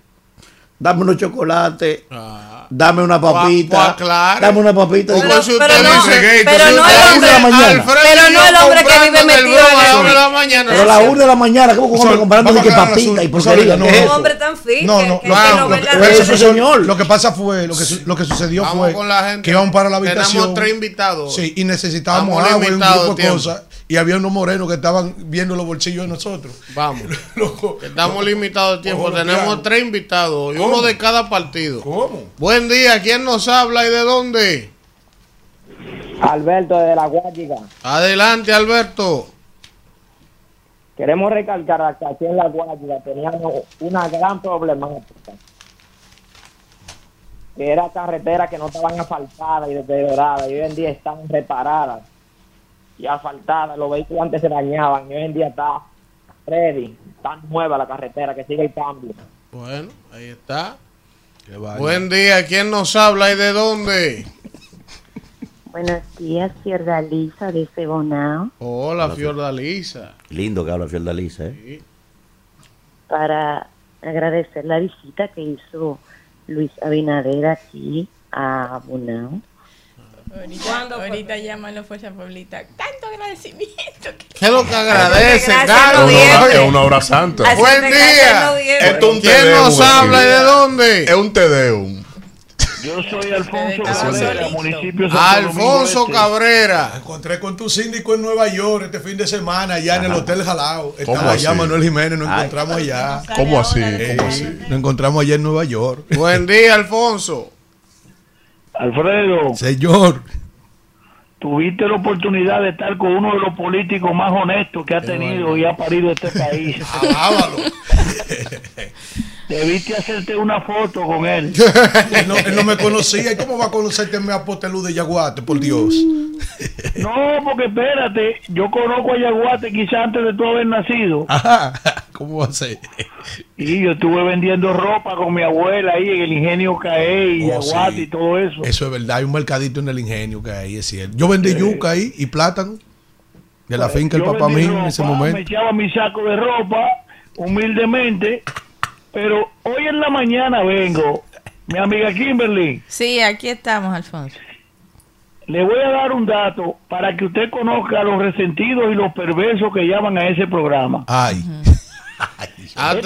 Cámara Fidel. Interactivo, la cual yo felicito porque es el avance y el desarrollo, van a ser los relevos de nosotros, no tenemos por qué ofenderlo. El que se ahoga hablando mentiras y llamando a decir cosas de este municipio, ataca a esos muchachos, como en su momento él dice que él fue de los que formó lo- los interactivos y que los interactivos.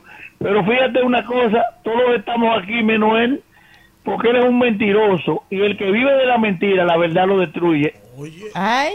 Eso es a Fidel. Fidel, oye, Fidel. Próxima llamada. Buen día, ¿quién nos habla y de Ajá. dónde? Yo, yo, buen día. buen Villamella. Carmen, la pollera de Villamella.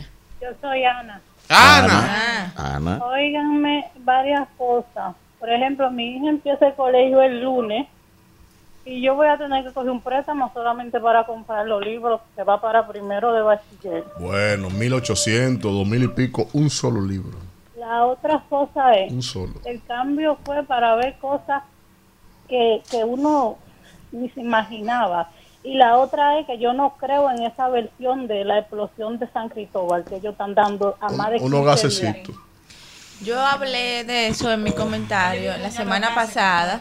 Sí, Buen día. que hubo un informe preliminar. Buenos días, Adelante, el león de Manhattan. Sí, voy a decir dos cosas. León, que tu guarapo siempre tenga hielo. Miren, señores, miren, señores, está peligrando la patria y está peligrando la familia con este gobierno.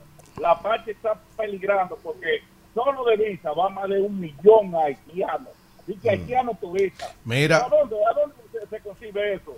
Por, Eh, ci- por los cierto, son de los haitianos, las escuelas son de los haitianos. Por cierto. Entregando la patria. Y por otro Mira. lado, la, la niñez, la niñez y la adolescencia no la están dejando que se desarrolle. Mire esa barbaridad que tiene la feria del libro de que una una, ah, una eh, eh, mujer mutilada con una teta y un pene atravesándolo y haciendo toda esa vaina de esa de esa eh, de la vaina gay esa eh, le dan 8 mil millones por primera vez en la historia de la República Dominicana para 40 o 50 pájaros de los estados. cuidado. Profesor, ah, eh, eh, brevemente. El oficial hallado muerto ayer por la ecológica fue ejecutado por un haitiano. Que le debía un dinero. Sí, el primer teniente de la Policía Nacional, José Joaquín Encarnación Montero, que trabajaba con algunos jueces, ha trabajado con algunos jueces de 41 años de edad, fue hallado muerto, atado de pies y manos, y se dice que fue ejecutado por una deuda que supuestamente tenía con un haitiano. Miren, señores, en el chat de YouTube tenemos ahora mismo 737 personas viendo el rumbo de la mañana en línea. Eh, está por aquí Félix Medina, está por aquí Marcos Tapia, Diomedes de la Cruz desde Nueva York, como todos los días, está Omar Guerrero desde Springfield, Eh, está por aquí también Larisa Saturria, Está por aquí Jesse Abreu, también Ambioris Grullón, Jerónimo Frías, Yacaira Familia, El Bronco. También está por aquí el Imperio Peledeísta. Está con nosotros en YouTube Janet Arias. También está Gregorio Hernández desde Bonao. Está Ramón Brito, nuestro hermano, que siempre está en Carolina del Norte, pero me avisa que acaba de llegar al país de vacaciones.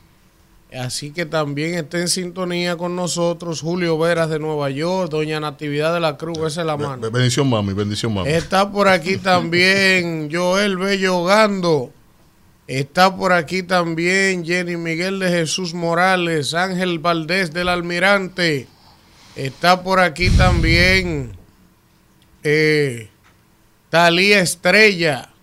Está por aquí también en sintonía, reportando sintonía a través del YouTube. Elida Simé desde Aruba, como todos los días. Eusebio Ramírez, Yeuris Uceta, José Ramírez. Está por aquí también Carlos Jiménez. Oigan, Larry King. Llama a Larry King. Está ¿Cómo por aquí también el amigo Eddie Click. Veo por aquí a Raiza Aquino, como todos los días en sintonía desde Zurich, en Suiza. Está por aquí también Junior Delgado, Osiris Tavares, Farek Hill desde Ohio. Farek Hill desde Ohio, en Cleveland. Está por aquí también An- Aruel Ferrera, Demetrio Cerón. Son muchos, más de 700. No lo puedo saludar a todos, pero gracias por la sintonía. Profesor, para que se vaya a la pausa, usted sabe que el compañero Vigilio Castillo es un personaje de aquí de RCC Media. Virgilio Félix. Virgilio Félix, perdón, del Sol de la Mañana. No, los castillos somos centrados. ¿Cómo así? Usted está diciendo que Vigilio es un hombre loco. ¿Qué usted quiere haber dicho? Isidro, dale. Pero ven acá. Rumbo de la mañana. Regresamos en este rumbo de la mañana. Tenga fe, compañera, que yo nunca, yo nunca la he decepcionado. Miren, vamos a tener hoy al doctor Rafael Sánchez Cárdenas con nosotros. Ustedes lo conocen, es ministro de Salud, es aspirante a la senaduría del distrito por el PLD. También va a estar con nosotros hoy Alberto Rodríguez, director ejecutivo del INEFI, del Instituto Nacional de Educación Física. Y también va a estar con nosotros Juan Ubiere. ¿Cómo? O sea que Juan. tenemos tres platos fuertes No, en el no, rumbo no, de la no. mañana hoy. Oye, Claro. Sí. Entonces vamos de inmediato con el comentario de Danira Caminero. Gracias, Elvin, y gracias a toda la gente que está ahí en sintonía cuando son las 8, 8 minutos de la mañana. Y qué bueno que tenemos por ahí al doctor Sánchez Cárdenas, porque hoy mi comentario va dirigido específicamente al sector salud. Y es que, una vez más, han anunciado, el Colegio Médico Dominicano ha anunciado un paro de 48 horas en septiembre. Déjame ver qué es lo que me pasa, el compañero por aquí. Dice aquí, Oh, que las hijas del presidente Abinader no apoyaban la reelección porque querían volver a ser una familia. O sea, que no son una familia ahora mismo. Deje de estar chinchando, compañero. No me desenfoque, que yo, yo estoy en otros temas. Miren, señores. Eh, el Colegio Médico Dominicano ha anunciado una vez más un paro por 48 horas eh, para el próximo lunes 4 de septiembre. Un paro donde eh, lamentablemente ellos dicen, ellos ayer realizaron eh, una, una rueda de prensa ahí donde informaron que este paro de labores será a nivel nacional en el sector público y privado los días 7 y 8 de septiembre. Entonces, el doctor Senencaba, quien es el actual presidente del Colegio Médico Dominicano, informó que a partir del 4 de septiembre también se suspenderán a nivel nacional y de forma indefinida todos los servicios efectivos a los pacientes del régimen contributivo que acuden a la red pública. También el presidente del Colegio Médico autorizó a las sociedades especializadas quirúrgicas y afines, incluyendo los anestesiólogos, a impulsar las iniciativas que consideren pertinentes para lograr los reclamos pendientes con las administradoras de riesgos de salud. Y dice el doctor Senencaba que estas medidas forman parte del reinicio del plan de lucha que han estado llevando a cabo para exigir el cumplimiento de una serie de demandas presentadas a las ARS. El doctor Cava pues recordó que esta lucha ha sido pausada, había sido pausada por la tragedia de San Cristóbal y también por la tormenta Franklin que pasó por el país, pero él dice que ya han pasado más de 20 días en los cuales el Consejo de la Seguridad Social y el gobierno tuvieron tiempo para elaborar una propuesta viable y decente que beneficie a los afiliados en la seguridad social. Miren, yo me puse a leer y a, eh, a investigar Sabemos históricamente que el Colegio Médico Dominicano es un gremio que hace luchas por las reivindicaciones de los médicos. En todos los gobiernos hemos visto cómo el Colegio Médico Dominicano pues hace sus huelgas, sus paros, que siempre, lamentablemente, pues afectan, eh, al que afecta es al ciudadano, al paciente, al usuario. A inicios de esta administración, yo estuve leyendo eh, y podemos recordar que en diciembre de 2020, eh, a pocos meses del presidente Luis Abinader asumir el poder, pues firmó un acuerdo con el Colegio Médico Dominicano. En ese momento era el doctor Waldo Ariel Suero, eh, que uno cariño- cariñosamente lo conoce como Waldo Huelga, porque sabemos que Waldo se caracteriza, se ha caracterizado por siempre estar protestando para obtener reivindicaciones para el sector eh, de los médicos. Pero en el 2020, en diciembre, el presidente Luis Abinader, para reconocer sobre todo esa labor que jugaron, ese rol que jugaron los médicos en la pandemia, que fueron los que estaban en la primera línea de batalla, se firmó un acuerdo que uno eh, aplaudió, lo vio de manera positiva y uno decía, wow, qué bueno. Y de hecho ese fue el primer acuerdo que firmó el gobierno del PRM con un gremio, porque eh, asumieron en agosto y en diciembre de 2020 pues eh, firmaron ese acuerdo con el Colegio Médico Dominicano, que en ese momento, ese acuerdo que se firmó en el Palacio, donde estuvo el doctor Mario Lama, en ese momento el ministro de, de Salud, eh, que era Plutarco, eh, Plutarco no, eh, bueno, el primer ministro de Salud, Daniel Rivera era, el primer ministro de, de Salud de este, de, de este gobierno estuvo en ese pacto y estuvo la vicepresidenta, que era la coordinadora del Gabinete de Salud de esta administración. Ahí se acordó un aumento de un 30% eh, para los salarios bases eh, y también incentivo por antigüedad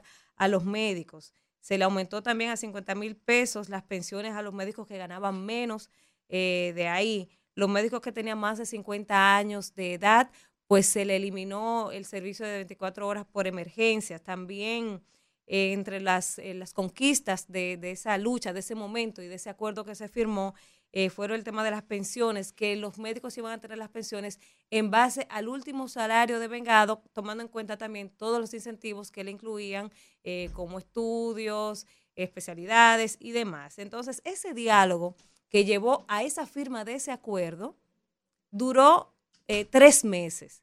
Y en diciembre vimos ese, ese diálogo. Eso fue en 2020. Estamos en 2023. Y de 2020 para acá, de 2021, porque eso fue final de 2020, hemos visto más de 10 paralizaciones por parte del Colegio Médico Dominicano. Y yo hoy quería pedirle al presidente que se sentara una vez más, porque han dejado este diálogo de estas últimas, eh, de estas últimas reivindicaciones que está exigiendo el Colegio Médico Dominicano en manos del Consejo Nacional de la Seguridad Social, que sabemos que responde a intereses económicos de las ARS y por eso no se ha resuelto no se ha resuelto y es una pena que uno tenga que venir a pedirle al presidente que sea el que medie, porque cuando delega no se resuelve nada. Son muchas las veces y hemos hablado muchísimas en muchísimas ocasiones con el doctor, con el presidente del Colegio Médico, con el doctor Cava, y él dice que lo que han hecho es una burla porque van y le proponen cosas que no, no ni siquiera eh, eh, son mínimamente lo que desea, lo que necesita el, el sector. Entonces, ¿quién es que está siendo afectado? Los usuarios que cuando viene a ver, usted tiene una, una emergencia y gracias a Dios que dicen que las emergencias se van a atender. Pero hay personas que vienen desde lejos, desde el interior, que tienen citas de meses y cuando llegan a la ciudad, que gastan dinero en transporte para trasladarse, entonces dan el viaje de balde y tienen que esperar meses y meses para conseguir una nueva cita y las enfermedades no esperan. Entonces, yo entiendo que hay que cambiar esa mesa de diálogo y poner en esa mesa, sentar en esa mesa a gente que realmente le interese y le duelan los intereses de los usuarios, porque el Consejo Nacional de la Seguridad Social no le, no le importa, porque ellos simplemente están cuidando el dinero de las ARS, porque no quieren dar su brazo a torcer, que esas reivindicaciones que está pidiendo el Colegio Médico Dominicano, en una gran mayoría, benefician al paciente, porque ellos están pidiendo ahí que se amplíe la, la cobertura de, de los medicamentos, la, la- la cartera de medicamentos que se amplíe. Entre todo lo que piden ahí, que se amplíe también la cobertura de las ARS. O sea, esas reivindicaciones que están exigiendo, que esté siguiendo el Colegio Médico Dominicano, en parte beneficia a los pacientes. También se habla de- del porciento que se le paga por consulta, que sabemos que es una miseria, porque hay que decirlo. O sea, se le pagan 400 y pico de pesos eh, a, un, a un médico por consulta, las ARS, las ARS se quedan con todo el dinero. Y por eso es que eso no se ha resuelto, porque el Consejo Nacional de la Seguridad Social tiene sus intereses muy definidos. Y los intereses de ese consejo, evidentemente, están eh, vinculados, asociados a las ARS, y por eso no se va a resolver. Entonces el presidente tiene que prestarle atención a este tema y tiene que cambiar los actores que están sentados en la mesa del diálogo, porque tenemos casi tres años con el Colegio Médico Dominicano protestando por lo mismo y es como un callejón sin, salida, como dando vueltas en círculo. Y como dije al inicio, al final somos los pacientes los que nos perjudicamos. Es posible que quizá yo pueda pagar los dos mil pesos de una consulta privada, pero hay gente que no cuenta con los dos mil pesos que, cuesta una consulta privada. Porque hay médicos que simplemente no cogen seguro. Ellos trabajan, no cogen seguro y bueno, usted tiene la opción de pagarlo, pero hay gente que no puede pagarlo. Las enfermedades no pueden esperar. Entonces, yo quiero apelar a la sensatez del presidente Luis Abinader, a esa capacidad de, mediar, de resolver eh, conflictos que siempre lo ha caracterizado, de buscar soluciones, a que cambie los actores que están en esa mesa de diálogo para resolver los pedimentos del Colegio Médico Dominicano, porque no es posible que tengamos tres años o dos años, porque en, el primer, en los primeros meses de esa administración se les cumplieron unas demandas al Colegio Médico Dominicano. Y otra cosa, al Colegio Médico, no se puede eh, eh, fuñir por fuñir, como quien dice, ¿verdad? O sea, no, no puede ser que el Colegio Médico solo esté ahí para hacer una protesta tras otra, porque en un momento se le cumplieron algunos pedimentos, bueno, vamos a ceder un poco. Todo el mundo tiene que ceder, porque los que estamos siendo afectados somos los pacientes. Entonces, yo entiendo que parte de la solución de este problema que parece eh, que se está dando vuelta en círculos es que se cambien los actores que están sentados en esa mesa de negociación, porque ahí hay personas que tienen sus intereses bastante definidos y los intereses que están definidos no son los intereses de los usuarios, son intereses de las ARS que lo único que quieren es ganar dinero sin importarle la vida de los pacientes. Presidente, preste la atención a eso porque estamos en un año electoral, lamentablemente usted tiene la intención de que el pueblo lo relija y yo creo que un tema eh, de cara a esa reelección que usted desea es sol- solucionar el tema de la salud porque son muchas las huelgas, las protestas que hemos tenido en esta administración con el Colegio Médico Dominicano. Isidro. Rumbo de la mañana. Bueno, regresamos, regresamos en este rumbo de la mañana cuando son las 8 y 20 minutos de la mañana y ya tenemos nuestro primer invitado por acá, el doctor Sánchez Cárdenas. Rafael Sánchez Cárdenas es ministro de Salud, aspirante a la nominación como senador del distrito por su partido PLD y siempre hay mucho que hablar con el doctor, sobre todo de salud, que es su área de expertise, fue ministro de salud en plena pandemia, en los el- el momentos último difíciles. ministro de salud, porque ¿Eh? eso está en Sí, pero vacancia está bien, mire, Sí, no sí. caigan en eso, profesor. Entonces, mire, buenos días, buenos días, doctor. Muy buenos días, para mí un placer estar con ustedes como siempre. Lo escucho, le doy seguimiento. ¿Cómo va a ser, doctor? Y realmente es un placer estar de nuevo acá con ustedes. Gracias, Gracias, doctor. vamos, a iniciar, doctor, a ver cómo uno puede entender esto, porque a veces, doctor, uno pierde la capacidad de, Asombro. no, de esperanza con algunos temas, porque uno tiene tantos años yendo, la- los paros del colegio médico. Mira, ahí hay otro llamado a huelga, 48 horas más. Al final, cuando tú analizas el problema, tú dices, pero es verdad que los médicos tienen razón, porque ellos dicen que se han reunido 14 veces con el gobierno y no le hacen caso, no le cumplen. Pero entonces uno dice, quien se perjudica son los más pobres, los más pobres. Las ARS, que es a quien ellos quieren doblarle el brazo, si duran 48 horas sin trabajar, ganan más dinero la ARS. Entonces, doctor, ¿qué es lo que uno va a hacer para poder de alguna manera cambiar ese tema? O sea, ¿qué se puede hacer? ¿Qué ¿Cuál, es, se cuál puede es la hacer? solución a, a- a ese? Porque que eso, todos los gobiernos han tenido protestas. Eh, O sea, este no es el primer gobierno que tiene protesta del colegio médico. Todos han enfrentado esa situación. Y como que nunca se acaba. Bueno, en el periodo nuestro no hubo nada de eso. No Había hubo, ah, yo no, no, no hubo eh, huelgas. Eh, con el colegio médico teníamos una permanente comunicación y de discusión de los temas. Pero yo creo que aquí hay eh, varias cosas a tomar en cuenta. El gobierno lleva al Congreso la ley 8701 para su reforma. Y eso tiene más de un año. Y no sabemos, bueno, qué es lo que van a hacer. ¿Cuáles son los planteamientos que se están haciendo para ajustar, ajustar la ley? He dicho que el colegio médico tiene razón porque es diálogo, diálogo, diálogo, pero un diálogo sin soluciones se parece mucho a lo que pasó en la mesa del diálogo del CES, cuando convocaron a todas las organizaciones y de allí no salió nada. ¿Qué se conoce? Ni se acordó.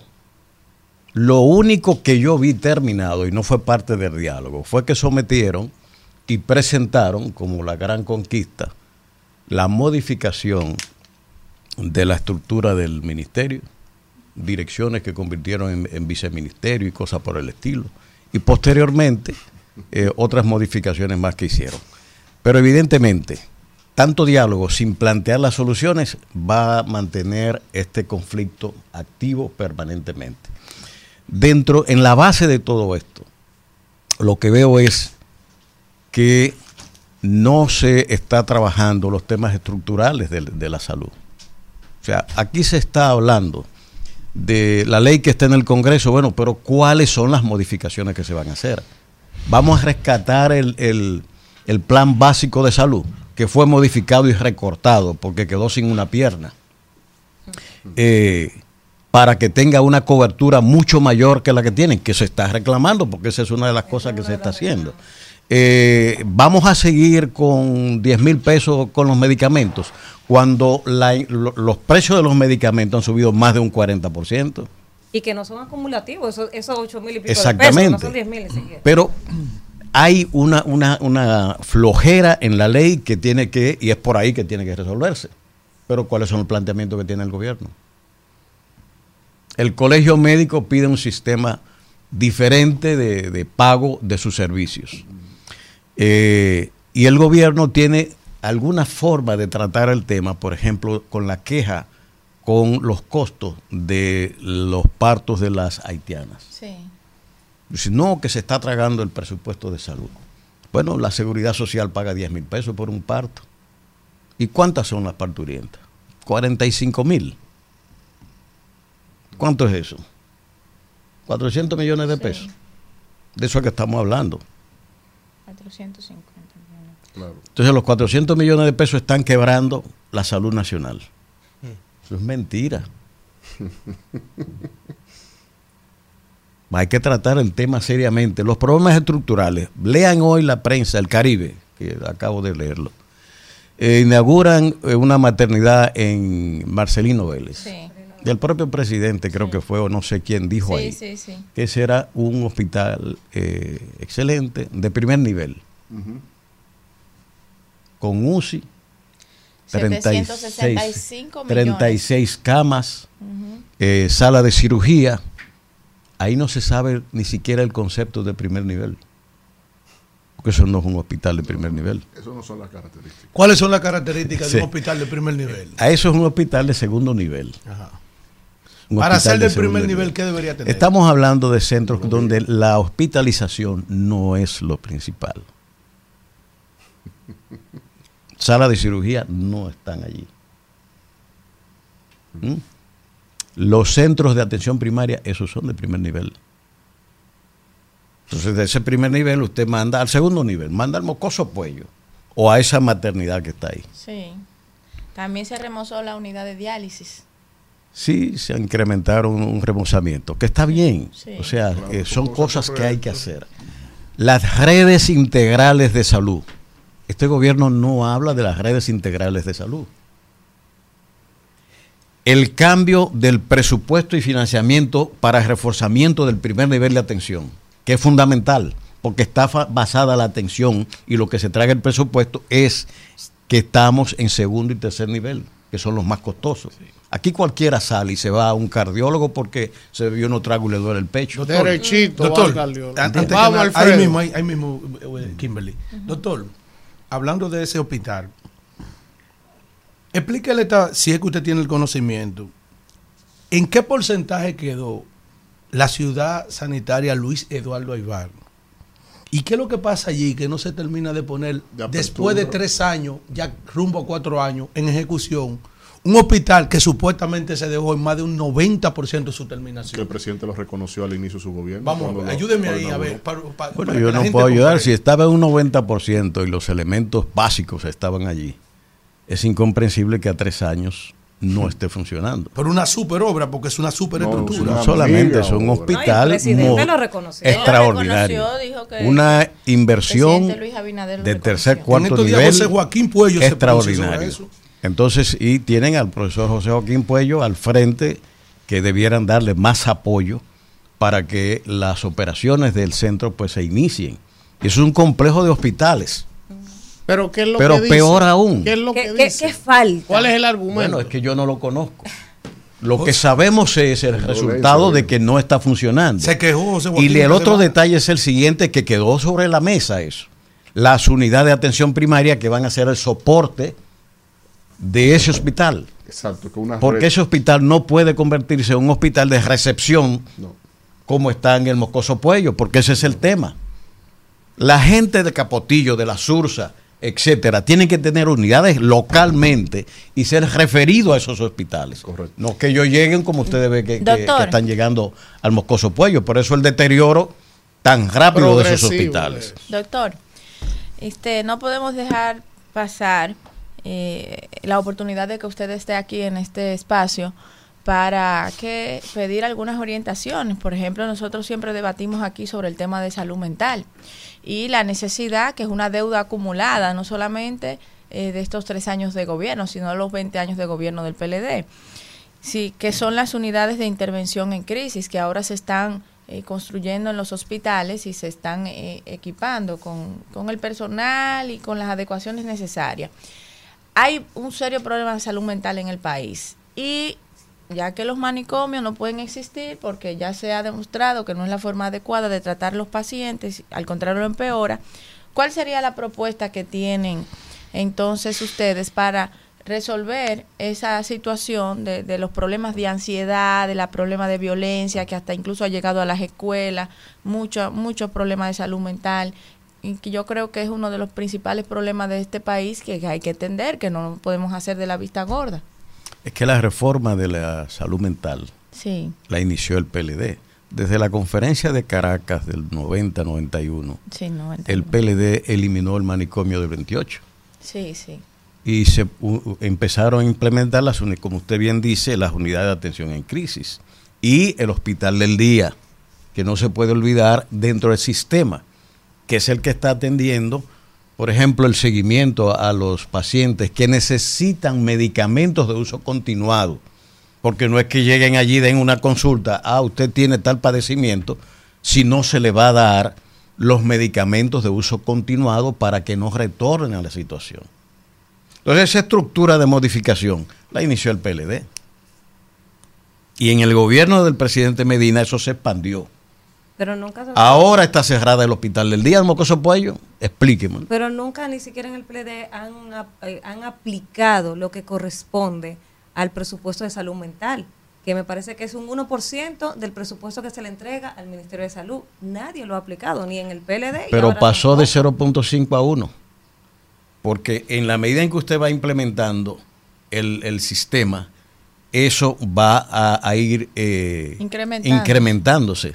Y el otro detalle es el siguiente, que no figura directamente aplicado, que son los medicamentos que se facilitaban a los, a los pacientes, que entraban por vía promese a los hospitales. De manera que el, el, el presupuesto si es mayor al 1% cuando lo dejamos. Doctor. Ahora, la reforma sí tiene que caminar hacia la expansión, hacia todos los hospitales de eso. Y nosotros hemos dicho, aquí hay que coger las 15 o 16 provincias principales y que los hospitales tengan unidades de atención en crisis y hospital del día. Doctor, mire, cada profesional tiene su libro, ¿verdad? Sobre todo en el tema de la medicina, eso, es- eso es muy común. Ahora, uno no entiende, doctor, y me gustaría preguntarle a usted, ¿a qué usted atribuye esto? Uno lo veía a usted, yo recuerdo que a usted le hicieron 900 mil memes inclusive en la pandemia. Yo no he visto tanta gente, que haya- una persona haya hecho tantos memes como usted. Más que a Julio Iglesias. No, no, no, es una locura. O sea, se le veía a usted permanentemente debatiendo sobre tal tema, sobre aquellos temas, sobre esto, o sea, la pandemia también. ¿A qué usted atribuye esta diferencia tan abismal que hay entre usted y este señor que está allí de ministro? O sea, hay una crisis aquí, uno no puede hablar con ese caballero. Hay una crisis en el sistema, uno no sabe que. O sea, no hay forma de hablar con este hombre. O sea, como que no se vincula, es lo que uno percibe, ¿verdad? No es así. Como que no está vinculado a los temas del sector salud. ¿Qué es lo que pasa, doctor? ¿Qué- ¿A qué usted atribuye esto? Bueno, es que yo le voy a poner un ejemplo para que saquemos la conclusión y explicación. Creo que el, el 31 de este mes se conoce en la IRD el Plan Estratégico de Salud, por el que hay que pagar 3 mil pesos para entrar. Creo que no sé si para asociados o qué, pero bueno, el plan DES. No está en el portal del ministerio, no se ha publicado, nadie tiene, y eso es un secreto que se está manejando solo entre personas especiales. El plan estratégico, que implica que toda la ciudadanía y sobre todo todo el sector salud tiene que involucrarse. Ustedes lo conocen. Entren al portal del ministerio, eso es algo que si está aprobado y se va a presentar ante los empresarios de- industriales, tien- yo tenía que tenerlo por lo menos y lo he pedido.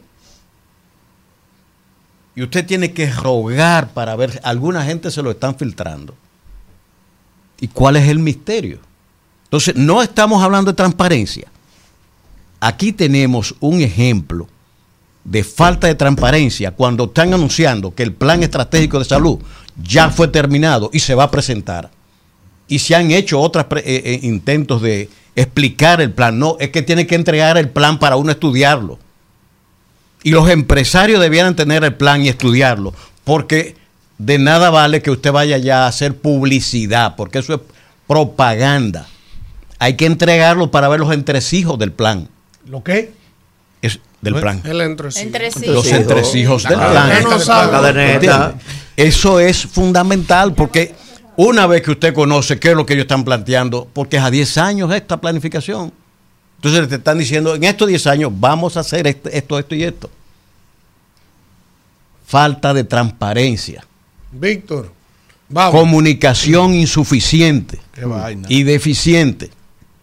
Y peor aún, nos están presentando, yo le pongo por ejemplo algo que he dicho, ruta de la salud.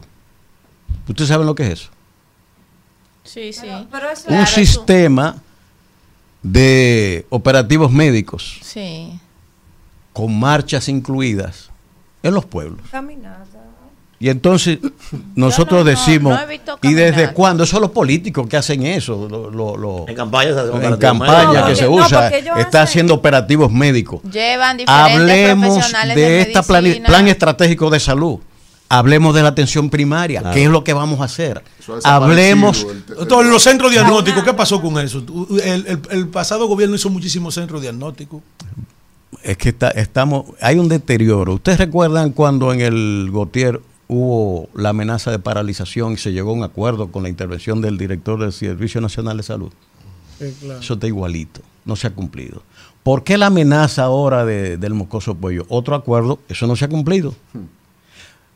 El hospital de la Alta Gracia, esa emergencia que se dejó nuevecita y todo eso allá, eso está deteriorado a un nivel increíble.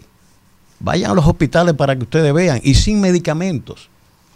Entonces, aquí se, se- se está en una situación de un gobierno enfocado en publicidad y propaganda, creyendo que eso sustituye la realidad. Entonces vienen los contrastes que le van explotando las bombitas permanentemente. Se presenta una maravilla por aquí, eh, comunicacionalmente, ¡pum! La explosión. Miren los problemas ahí ahora con el colegio médico.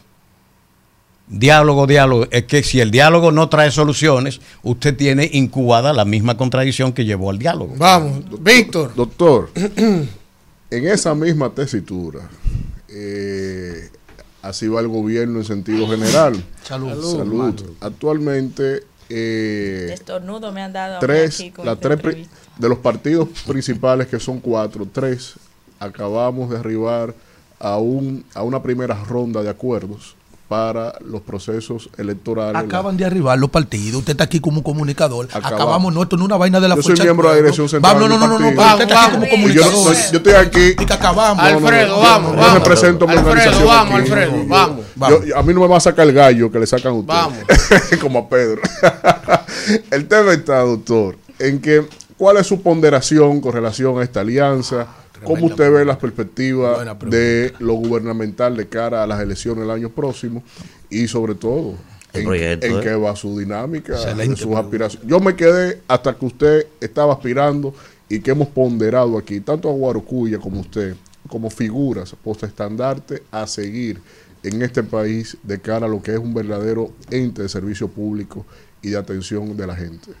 ¿Cómo va la cosa? Bueno, lo primero es que esta alianza por el rescate de la República Dominicana ha sido un terremoto. Porque precisamente esta alianza viene a corregir una de las razones que explicaron la derrota del 20. Si no hubiera habido división, el PLD seguía en el poder. ¿Cuántos criterios? Y ahora resulta que el gobierno está desesperado. Usted lo ve en los bots. Está más activo que nunca. Es una, una situación la que se ha ¿Cómo creado. así los bots, doctor? Claro, porque es que Me lo dice, me lo es una, una situación que replantea el panorama político nacional. Eso nadie lo niega. Y el PLD, la Fuerza del Pueblo y el PRD han sido capaces de eh, crear esta alianza. El PLD gobernó 20 años, pero siempre fue el gran patrocinador de Alianza y Alianza además exitosa Sí. porque esos 20 años transformaron este país. Se puede hacer toda la propaganda que quieran y montar y seguir montando el casete que se montó contra el PLD. Pero la realidad es que este pueblo mejoró. Eso no lo puede negar nadie. Y la historia lo va a recoger así. En el 96 al 20, este país pasó de 22 mil millones para poner un indicador de presupuesto. ¿Cuánto es que Luis tiene de ahora de presupuesto? Un billón cuatrocientos setenta y nueve mil millones Entonces, ¿qué significa? Que el PLD llevó una mío. de colmadito Ay, ay, ay. a todo lo que usted ve ahora de los grandes centros de desarrollo comercial, empresarial que tenemos ahora. ¿Quién hizo la infraestructura nacional? ¿Quién mejoró la comunicación en este país? Los servicios públicos. Todo el mundo anda con celulares. La clase media creó los tapones, lo está haciendo la clase media, que pasó de 17 a 34%, y es la, el sector de clase más grande que tiene este país, y son los que andan comprando carritos, y se gastan 8 mil millones en un banco en, eh, vendiendo carros una feria, y cada banco hace una. Entonces, nos quejamos de los tapones, es verdad, pero cada quien anda en un carro ahí con la misma calle.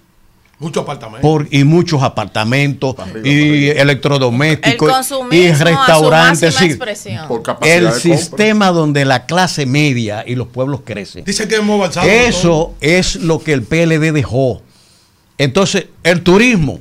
A Danilo le decían loco cuando decía que íbamos para 10 millones. Sí, sí, sí. El doctor está Y hoy- estaba como en 4 El millones. doctor está hoy a Entonces, 99 ¿qué pasa? y en los codos. A centro. 99 y en los codos. Resulta. Tiene que darme un turnito. No, usted yo- le No, no, no, usted lo va a coger. Permítame Usted lo va a coger otra vez. Estamos usted en lo el va a noveno. coger. Siga, doctor. Le podemos dar 27. seis turnos Oye, más. se está moviendo esa yo Denle emoción, aquí. escúchalo, doctor. Esa recta con cola. Permítame eh, eh, decirle lo siguiente. Más, doctor. Si todo eso se ha hecho.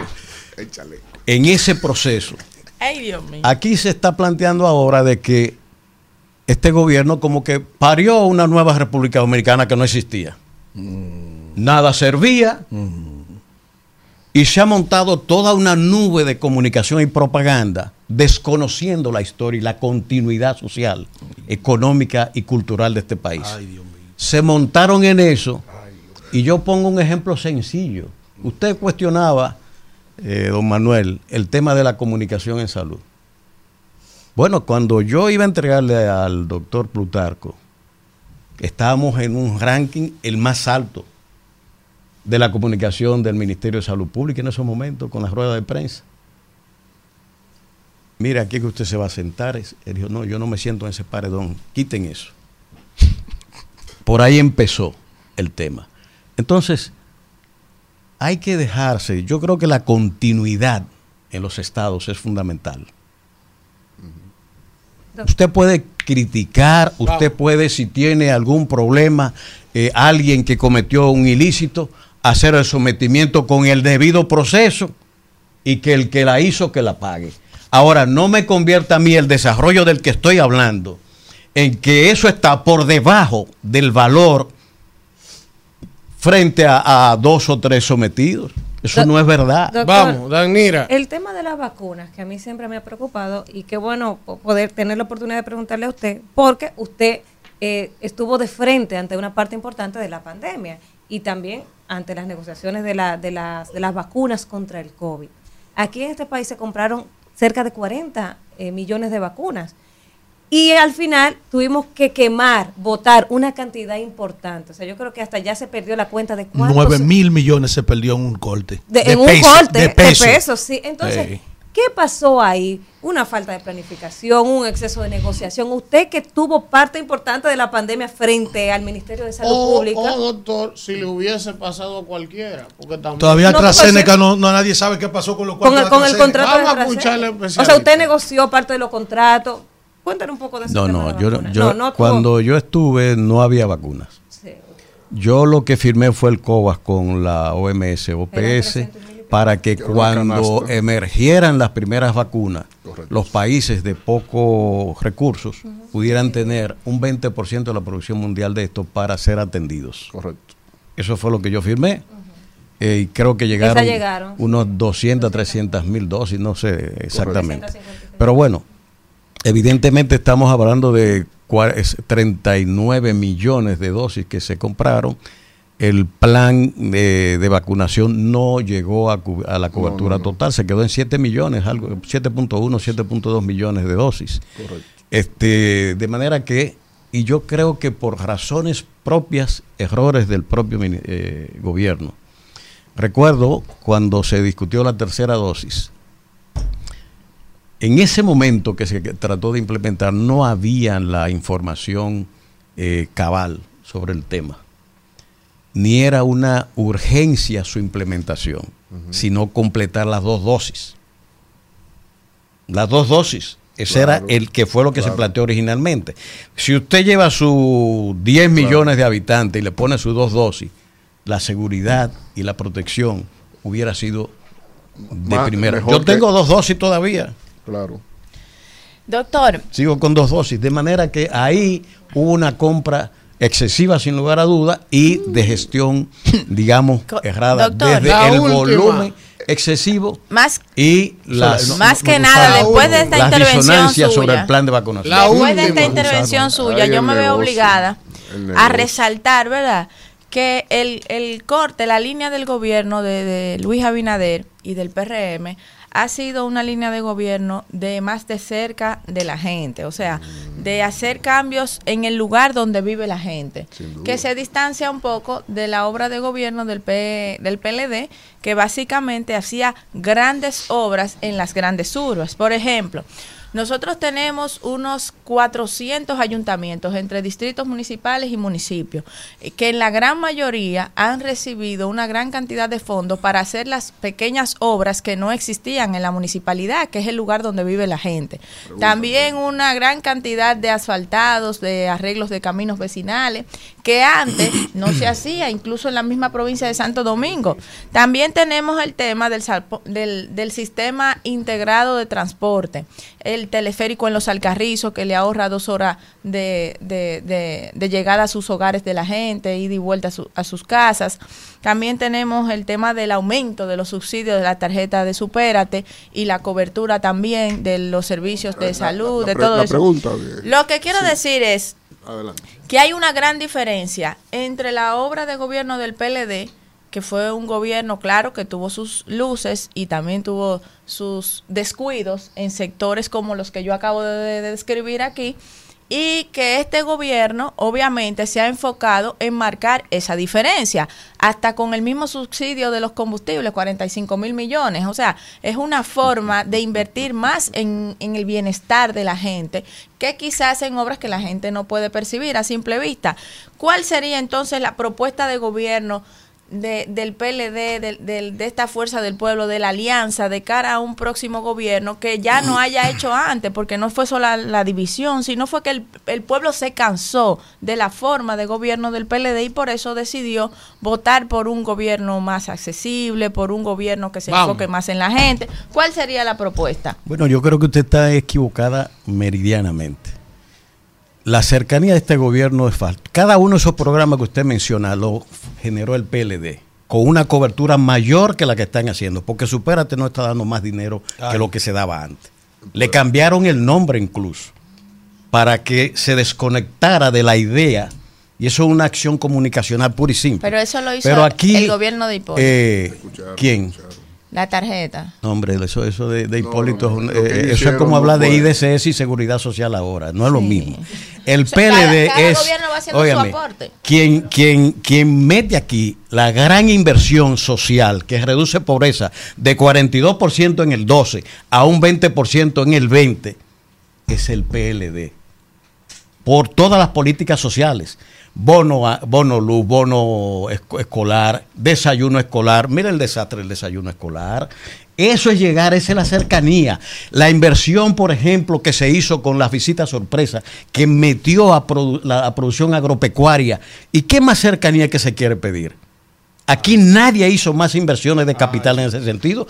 Uno de los resultados que estamos viendo es que la inversión de capital es prácticamente nula aquí, en este momento. Porque se está Entonces, subsidiando mucho. Y se está Subsidiando mucho. es que no se está subsidiando más que lo que se subsidiaba y menos efectivo incluso.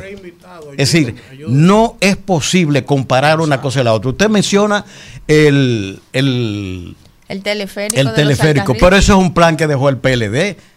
El PLD montó lo, el tren y montó Metro y el- teleférico. el teleférico. Ellos lo que han hecho Y es la continuar una planificación que está ahí Y la todavía eso está en veremos. Doctor. ¿Entiende? La ampliación de la y, y mejora de la, la autopista Duarte, todo eso está en planificación. 400 autobuses en la Los provincia de Santo Domingo explíqueme para si es la así, ¿cómo es posible escolar. Que los privado. apagones estén hoy de retorno cuando ya eso había desaparecido? Doctor, gracias, doctor Rafael Sánchez Cárdenas, por estar ay, con ay. nosotros. Ay, ese Después chaleco hay de que eso, cambiarlo, yo no le le voy a caben más mandar un balas. a Kimberly una bola de golpe a la farmacia. Vámonos. Bueno, regresamos en este rumbo de la mañana y vamos a continuar con los comentarios y es el turno de Manuel Cruz. Señores, gracias a toda la gente, ¿verdad? Que día tras día pues nos brinda el privilegio de buscar nuestros comentarios. Miren, yo quiero en el día de hoy felicitar, ¿verdad? A todas las personas que tienen la mesura, que tienen la oportunidad, que tienen la madurez, si así se le puede llamar, de permitirse que un partido lo ponga de relajo. Yo quiero felicitar a esa gente que tiene esa entereza, porque la verdad que yo creo no haber nacido para ese tipo de cosas. ¿Y por qué yo digo esto? Miren, miren qué simple, señores. Primero, estoy completamente claro por la experiencia política que uno tiene de que en política el único propósito cuando usted tiene vocación de poder, el único objetivo y el objetivo central de la política es crecer, es sumar. Ahora bien, todos los partidos tienen que estar conscientes de que en la búsqueda de ese propósito de sumar y caer en lo irracional, hay una cuerdita muy floja cuando uno arranca en ese proceso. ¿Y a qué viene esto? Resulta que en el día de ayer se anunció la salida de un grupo de dirigentes del otrora PRD y dicen que ellos en los próximos 15 días van a anunciar para dónde va. Todo el mundo sabe para dónde va, o dónde están hace tiempo ya. En ese grupo, ¿verdad? Que lo encabeza el amigo Junior Santos, el ex alcalde de los Alcarrizos, yo quiero decir lo siguiente. Miren, primero yo no tengo ni siquiera el placer de conocer a Junior ni nada, reconozco que es un gran dirigente de ahí, de la zona de los Alcarrizos. Ahora yo pienso que el PRM, sobre todo el PRM en este momento, y los demás partidos deben ponerle coto a esta práctica y el pueblo dominicano también tiene que frenar esta práctica. Resulta que hoy ese grupo de dirigentes, que muchos de ellos se beneficiaron de Miguel Vargas Maldonado, muchos, cuando Miguel Vargas Maldonado le dio candidatura a ellos o lo propició que ellos fueran candidatos, puestos ahí muchos con el dedo, el que ellos llaman hoy que es un caudillo, en ese momento no lo era. Y eso no significa que esté defendiendo a Miguel Vargas, tiene que defenderse él y su grupo de gente que él tiene. Ahora, la verdad es que esa gente, la mayoría de ellos, hace tiempo que están cuadrados con el gobierno. Esa es la única razón por la que hoy se van y van para el PRM. Fíjense entonces esto. Miren, miren esto, señores, para que ustedes vean. Por eso decía al principio que felicito a la gente que tiene la, la mesura de permitir que un partido lo ponga de relajo. Yo no creo estar preparado para eso. Miren por qué.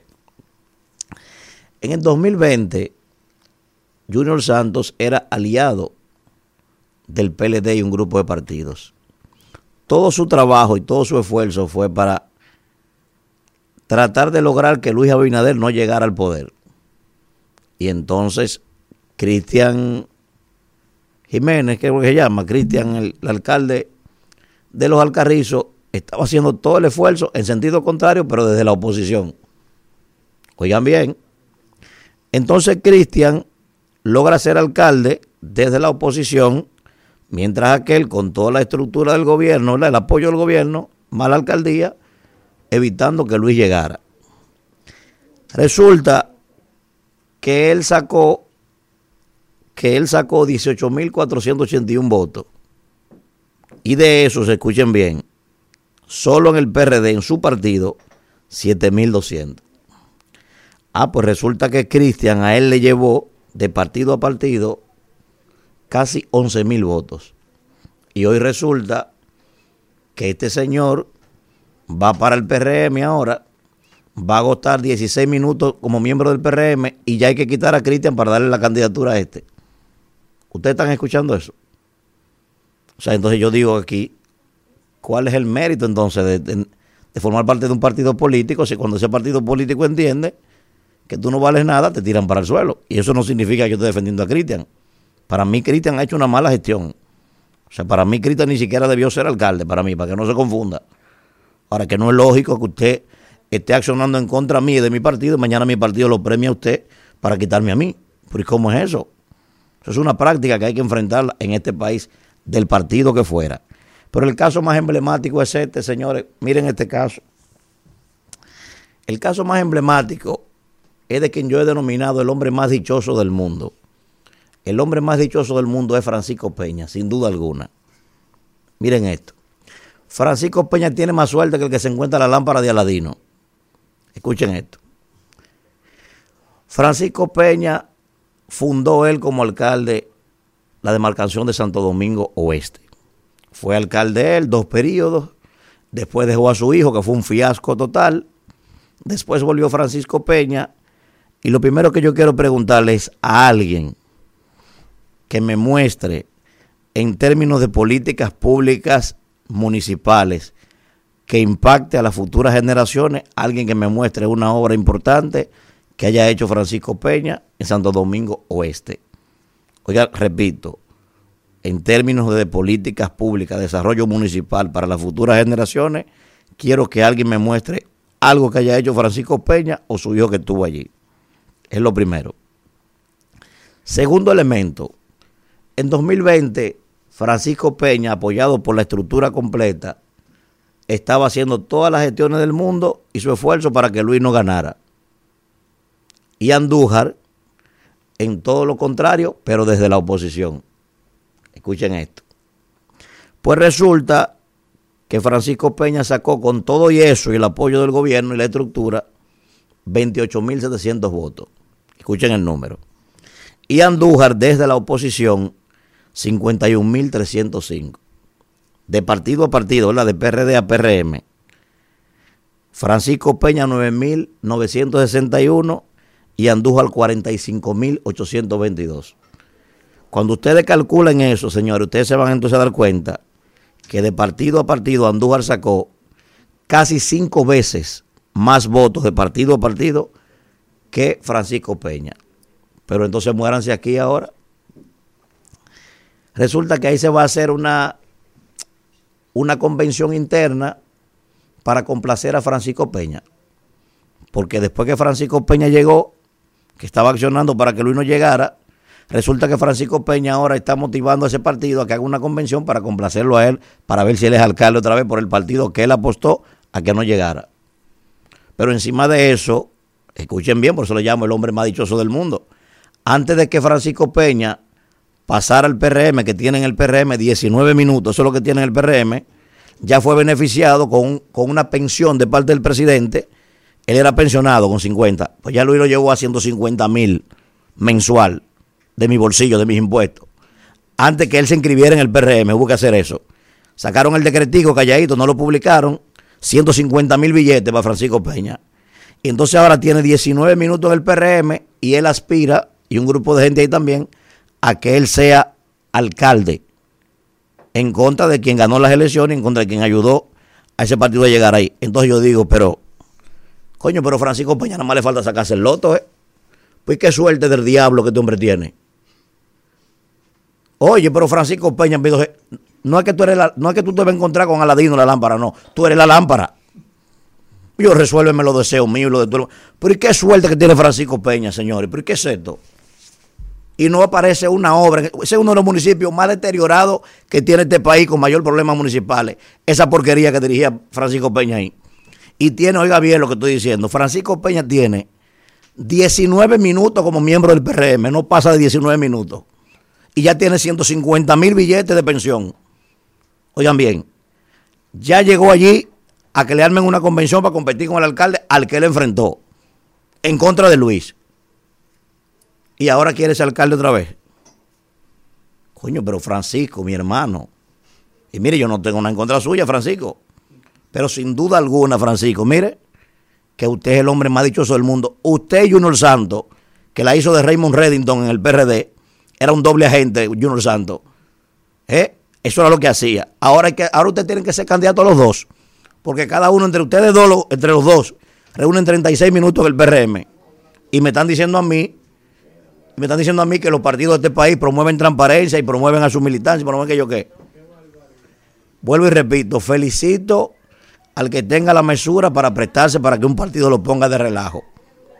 Francisco, déme la técnica, ¿eh? Para yo tener esa suerte que usted tiene, usted y Junior Santos. Mire, y el grupito que se fue ahí con Junior Santos, hay un grupo, vuelvo y se lo digo, hay un grupo que se fue con Junior Santos, Junior Santos es un dirigente. Ahora, hay un grupito encabezado por Mariñe y encabezado por Fiquito. Ustedes son miembros del cartel del tubo. Escuchen bien. Ustedes son miembros del cartel del tubo, tuvieron éxito, tuvieron liderazgo, pero hoy lo único que ustedes tienen es reumatismo y vaina para la presión, es lo único que ustedes tienen hoy. Usted no tiene ningún liderazgo, nada. Olvídense de eso, vámonos. Regresamos en este rumbo de la mañana. Vamos a recibir con un aplauso nuestro siguiente invitado, un hermano y amigo de muchos años, un joven, ya joven adulto destacado de este país, Alberto Rodríguez. De los medios. De los medios, una figura conocida, pero hoy viene en su rol de funcionario y servidor público, ya que es director de INEFI, como ustedes saben, y es importante que conversemos con él un poco acerca de lo que está haciendo allí, cuál es su visión y hacia dónde va la institución y también de política. Buenos días, Alberto. Saludos y quiero reconocer eh, cuando te veo hablando de política, te recuerdo en, en la serie del Caribe de Mayagüez. Hace años, ¿verdad? Era- era- Él era un muchachón 2011. buscando tu espacio. Estaba descacarado como un palo Se guayabo. parecía a Nelson Mike, yo lo he dicho a él, se parecía a Nelson Mike. Pero mira, al contrario de eso de, de que tú dices que estaba descargado, yo lo que creo es en el empeño de la gente y la perseverancia para lograr objetivos. Y yo lo veo a él así. Este es un maligno, no se lleve. No, porque ellos son amigos. Es que, pero es que él no ha dicho, ni él dijo la mentira, ni yo tampoco he mentido. Bueno, lo que bueno es que él ha perseverado, se ha superado y la verdad es que estaba descacarado como un palo guayabo. Si no encuentra a Antonio Payá, oye, si no encuentra a Antonio Payá en su camino se muere de hambre. Esa es la verdad. La, la vida es un ciclo, la vida. Alberto. Es un ciclo. Yo crecí A mí me a Alberto des- me desparasitaron antes de venir a la capital. coincidimos. Tú estabas chiquita. Yo estaba chiquita cuando veía a A Alberto. mí me, a mí me dieron lombrizoides. Alberto, ¿cuántos años tú Lo que pasa es. Era Kimberly, chiquita. déjame explicarte brevemente eso. Lo que pasa es que yo empecé, por ejemplo, a transmitir juegos de Grande Liga con 19 años. Entonces, por eso ya dice que estaba chiquito. No, igual que yo que comencé a los 19, a los 22 ya era síndico y la gente piensa, ¿y cuándo que tú, que te tú vas a tienes poner 50 viejo? y tú No. lo que tienes es 32. ¡Qué barbaridad! Vamos a ver. Hay mucha gente, Alberto, todavía, uno, el que se desempeña en temas políticos, de interés social, sabe lo que es el INEF. Pero Sí. también hay un gran público que no conoce la estructura, eh, eh, cuál es la función del INEFI y entonces qué encontraste allí, qué has ido logrando en el tiempo, ¿verdad? Eh, y, hablar un poco de eso, Alberto. Bueno, eh, nosotros llegamos en noviembre del 22. Duramos dos años y cuatro meses en el Palacio como viceministro de la presidencia, enlace de la sociedad civil y la empresa privada, eh, en una experiencia impresionante. Trabajar en la Casa de Gobierno con el presidente y el ministro Macarrulla, después unos meses con, con Joel. Llegamos al INEFI, yo me había preparado, porque no voy a hablarle mentiras. Yo conocía lo que era el INEFI, por dentro y por fuera. Y yo sabía lo que nosotros podíamos hacer ahí. Porque eh, desde la campaña política, cuando se anunciaban eh, los cargos en los medios no oficiales de sector deportes, yo siempre eh, salía mencionado.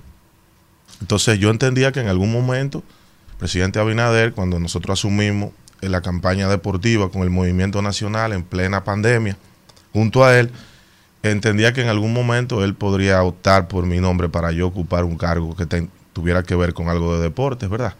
Y gracias a Dios eh, nos nombraron ahí. Es una institución creada por una ley en 1998 bajo la sombrilla del Ministerio de Educación que tiene presupuesto autónomo y es la institución o, una de las instituciones más sensibles que hay en el gobierno. porque El primer contacto del niño con el deporte es la escuela. Y yo llegué, y no te voy a mentir, encontré muy poco. Pero eso me ayudó, porque nosotros empezamos a desarrollar una plataforma que teníamos planificada y hasta el momento es una de las instituciones mejores valoradas del gobierno actualmente. No lo digo yo, sino algunas métricas que nos han enviado. Y también el mismo presidente Luis Abinader dijo en un programa de televisión que habíamos hecho una revolución en esa institución. Además de que cada vez que salgo, la gente valora la gestión, estamos vinculando a los niños, estamos vinculando a sus padres, estamos vinculando a los profesores de educación física. Y lo principal, que lo primero que hicimos fue que nos metimos en las escuelas de los barrios deprimidos a remozar las escuelas. Hoy hemos rescatado más de 400 canchas a nivel nacional. Pero no solo eso, el presidente me aprobó rescatar los estadios de béisbol, que son pocos en las escuelas, porque el PLD no construía play de béisbol por espacios, sino una cancha mixta de basquetbol y baloncesto, de voleibol y baloncesto. Pero aquí vino el comisionado de Grandes Ligas y dijo en una reunión privada que qué pasa con el béisbol escolar. Y ahí es que nosotros venimos con el Oratorio María Auxiliadora, con los Yankees, en la alianza pública-privada. Ahora vamos a rescatar, a remozar completamente el Víctor Garrido Puello de los kilómetros, el Francisco de Rosario Sánchez, que está frente al Parque de San Juan de la Maguana. En la famosa Liga Norma Díaz, que ustedes la conocen, que juega en Los Minas, en la escuela La Zafra. La zafra, claro. Ese play, 4 de agosto. ese play, si Dios quiere, el año que viene, lo vamos a invitar a ustedes para entregárselo a la comunidad. Ese es un- una cuota, además de que por primera vez en la historia, INEFI está haciendo techados en las escuelas. Por ejemplo, en la escuela Salomé Ureña de Capotillo, que está al lado del túnel de Capotillo, ya los ingenieros están trabajando. Estamos trabajando también en una escuela en Elías Piña, en una en San Pedro de Macorís y en la escuela Peña Gómez de Pueblo Nuevo en Santiago, también estamos haciendo un techado. Eso quiere decir que en ocho meses, eh, quizás no, me toca a mí porque soy la cabeza que está ahí, pero nosotros hemos hecho un trabajo decente que la gente lo ha asumido. Alberto, en ese sentido, me gustaría que nos expliques aquí el programa que has estado desarrollando y que yo lo he ponderado de manera positiva, INEFI en el barrio. que uno dirá, bueno, pero es que a INEFI solo le toca trabajar con, con la educación física, con, con, Sí, que eh, con el deporte de escuela. no va a empezar. Ajá, entonces dicen, no, pero que ¿qué la se metió en el barrio? Pero señores, para usted terminar, para usted eliminar la delincuencia, tiene que meter el deporte al barrio. Entonces, explícame eso de INEFI en el barrio y también que ustedes están organizando ahora en el INEFI los Juegos Deportivos Nacionales, Escolares Nacionales. Te voy a decir, te voy a hablar de los dos. Inefin el Barrio es una creación del presidente Abinader, no de Alberto, buscando llenar el vacío del deporte comunitario barrial. Ya hemos hecho 18 INEFI con el barrio para que la oposición ahora no diga que lo estamos haciendo por campaña, porque lo estamos haciendo desde hace mucho. Oye, Elvin, lo de Gualey el domingo fue una locura. Fue una locura lo de Gualey. Eh, nosotros juntamos, pero de manera organizada, y todo el mundo bien uniformado, baloncesto, voleibol, pitilla, y el domingo llevamos badminton. Pero no solo eso, llevamos una jornada odontológica. En Gualey, que me lo envió la, la doctora hace un momentico, en Gualey se atendieron casi 500 personas en la jornada odontológica de 10 a 2 de la tarde. Es un programa social, comunitario y deportivo, y al final los que ganan en cada deporte se premian con bonos. Y es un proyecto que ha impactado. Inclusive valorado por los compañeros del gobierno, por la opinión pública y por la oposición. Porque realmente los gobiernos que pasaron no llevaban el deporte al Se barrio. olvidaron de eso. Y los clubes también han ido perdiendo la incidencia que tenían. Con relación a los juegos que me pregunta eh, la señora Danira, van a ser los primeros juegos grandes que va a montar el gobierno del PRM. Porque por pandemia el gobierno no ha podido montar juegos. Eh, van a ser en Barahona, casi 4.000 atletas. Barahona como sede principal, pero San Juan de la Maguana, su sede, Bauruco su sede y Asua. Con el objetivo del presidente Abinader de seguir impactando lo que era la olvidada región sur y la lejana que ya no lo los es. juegos escolares. Los Juegos Escolares Nacionales. Sí. Y realmente quiero decirte también que vamos a dejar un legado. Porque hay gente cuando tú montas juegos en pueblo, en comunidades, pero ¿qué dejaron? Hoy, hoy, están remodelando el Estadio Olímpico y el Play Municipal de Barahona por esos juegos. Hoy van a estar remodelando los pabellones principales de San Juan de la Maguana. Y el play de softball y pequeña liga de Asua, que estaba en el olvido, también va a ser remodelado. Eso quiere decir que el 7 de noviembre, cuando sea la inauguración de los Juegos, nosotros vamos a poder decirle a la región sur de que impactamos las instalaciones deportivas vía el INEFI, el Ministerio de Educación y el gobierno dominicano. Para que Kimberly te pregunte, Alfredo, la importancia de ese tipo de juegos. Sí. Uno que siempre ha estado ligado al deporte. De los famosos juegos nacionales que se hacían aquí, que ya no se hacen hace mucho tiempo, salieron atletas de todos los niveles. ¿Te puedo mencionar alguno? Vamos a ver, de esos mismos juegos escolares. Sí, claro que sí. Luguelín Santos, No, pero claro que salió de ahí. que medallista eh, olímpico, Así es. salió de esos juegos. Y si tú te pones a ver, por ejemplo, Víctor Liz, que es el El capitán de la selección, salió de unos juegos colegiales de baloncesto en Santiago. Oye. Por ejemplo, Víctor Estrella, que fue por muchos años la principal raqueta del tenis, donde empezó jugando fue en la escuela. Claro. Y Félix Sánchez, que es el, el atleta más laureado dominicano, Sí. sale del deporte universitario porque fue escauteado en la Universidad de San Diego Exacto. para después venir a representar la República Dominicana. En, en- en los países grandes, en los países grandes, nosotros estamos dando pasitos por, porque el presidente de la República nuestra lo entiende. Los países grandes, las ligas colegiales son igual o más fuertes que las ligas Es profesionales. así.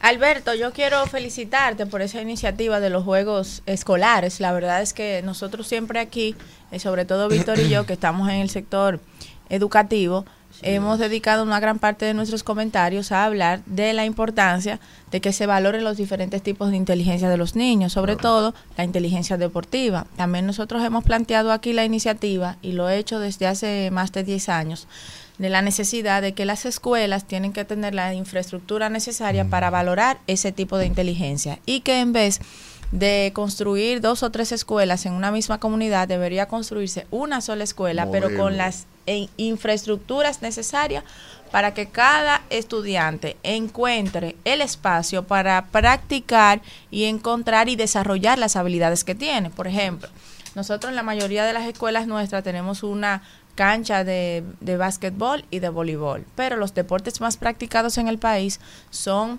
béisbol, eh, donde la mayoría de, los jóvenes encuentran un, un camino viable para realizar sus sueños, para superarse y también para superarse, eh, superarse con su familia, o sea, una vía de salir de la pobreza. Sin embargo, la mayoría de los play del país, de los estadios para juzgar, son privados y los, las ligas que hay también son privadas.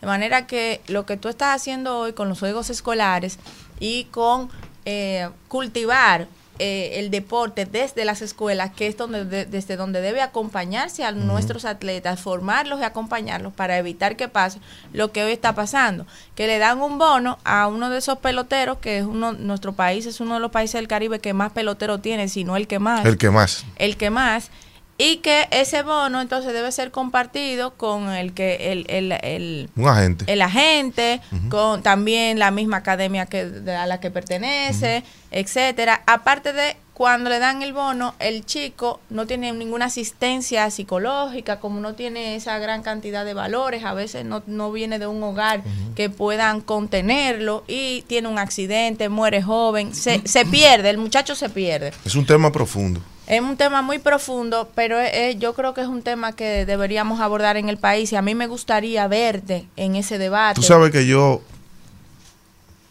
Hay gente que lo Espérate, sabe, pero espérate. sí. Y lo otro es para Dime. invitarte, que tenemos unos juegos eh, deportivos en la Guayiga, una semana deportiva, y necesitamos No, pero yo- que tú allá yo voy a decir públicamente. de presencia. Yo fui a la Guayiga, a unas escuelas, hicimos unos trabajos y yo invité a la señora Kimberly, pero en ese momento ella no podía.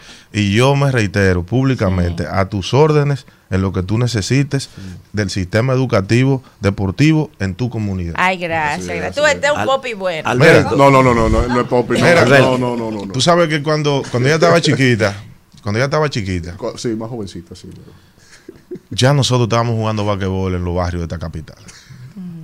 Lo que pasa es que mi papá siempre me decía a mí, tú tienes que ser un híbrido. Yo no sé si tú sabes lo que es un híbrido. Porque No, tú has andado no- mucho en la calle. No, yo no sé lo que es un híbrido. Un híbrido, tú no sabes lo que es. Tú sí yo, sabes. soy un, yo soy el híbrido. Exactamente. Popi guapo, te guapo, a ti. Popi guapo. Pero te señalé a Tú eres ti. homogéneo totalmente. Mira, eh, antes de, antes de, antes no de seguir con, con- ser con- híbrido. con este coloquio, que yo me siento bien. Gracias, hermano. Nosotros hicimos un evento que yo creo que tú lo viste Sí. en La Bolera. Sí, sí. La Bolera, la Federación de Boliche siempre hace un, un torneo de boliche de los colegios privados. Y yo le propuse Sí. que lleváramos a la escuela pública. Pero mira, el- mira el fondo que tiene eso.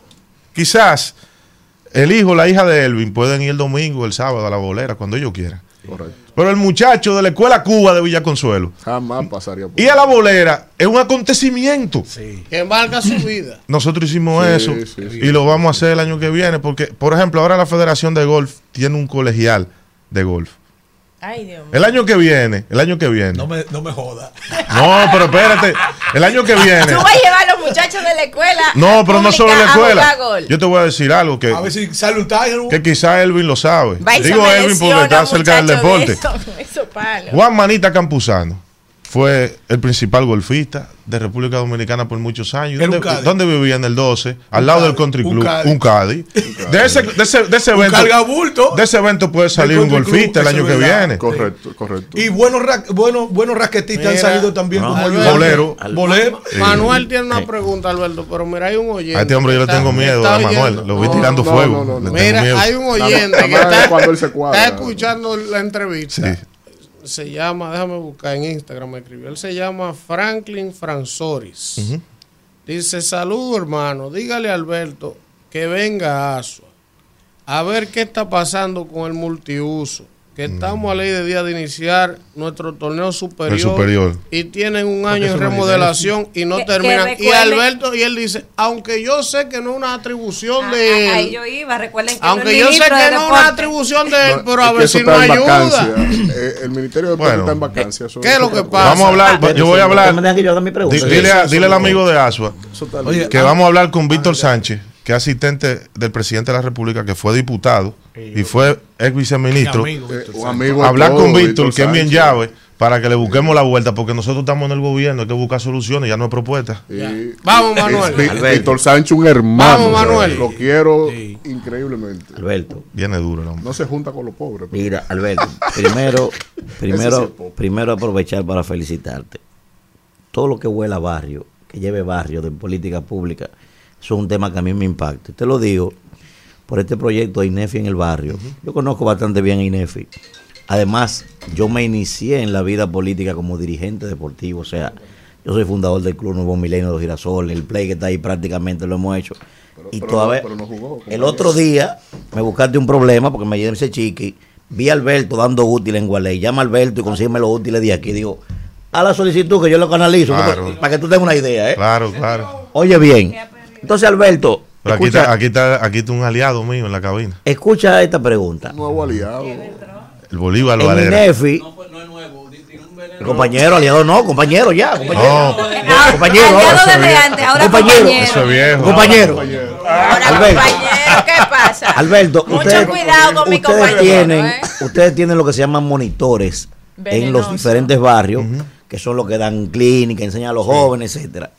Ustedes tienen, Alberto, algún tipo de departamento que tenga recepción, por ejemplo, yo soy monitor, por ejemplo, en los girasoles, yo llego y te digo, Alberto, en los girasoles hay un muchacho que es un talento. Ese muchacho sobresale, por ejemplo, tú hablabas de Luguelín, hablabas de los otros. ¿Hay alguien que le dé respuesta a esos monitores para identificar temprano quién tiene potencial para convertirse en un Grandes Ligas, por ejemplo? Para en- protegerlo, En un NBA, un cosa, para de temprano echarle mano a esos muchachos. Ustedes tienen esa, Sí, esa- esa mira, te, te voy a explicar. Hay una licenciatura de educación física. Y después, si tú quieres lograr otro peldaño, tienes que tomar el examen de técnico docente. Hoy en República Dominicana, hoy tenemos eh, 4.500 eh, profesores de educación física egresados de centros educativos. Pero nosotros, como sabíamos cuando llegamos que había esa debilidad, por eso traje este papel para acomodarme. Nosotros hemos hecho, te voy a decir lo que hemos hecho para los profesores de educación física. Congreso, Algede, Asociación Latinoamericana de Gerencia Deportiva, lo trajimos aquí, a República Dominicana. La medalla al mérito magisterial de educación física.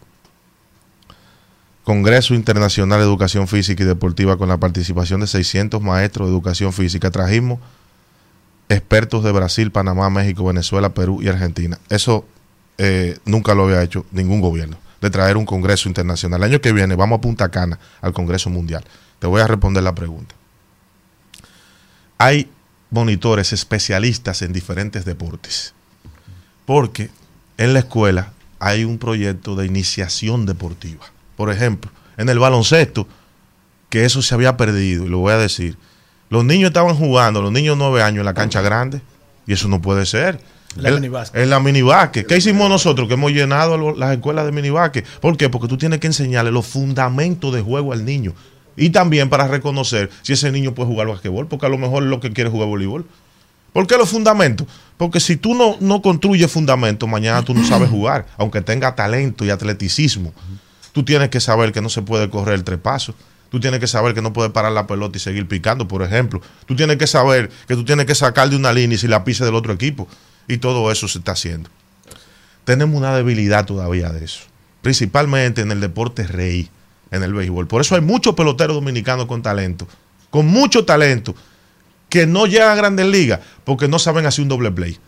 porque no saben correr una base. ¿Saben pivotear? No tienen IQ No saben pivotear. ¿Eh? Pisar segunda y brincar por encima del tipo y Pero- matar en primera. pero la pregunta Coño, es presidente, excelente. ¿por qué que usted no pone gente en todas las funciones como esta? Espérate, espérate. Este hombre sabe de toda la vaina. Pero ven acá. de Déjame escuchar la pregunta, La realidad, la realidad es que estamos, estamos a- actualizando.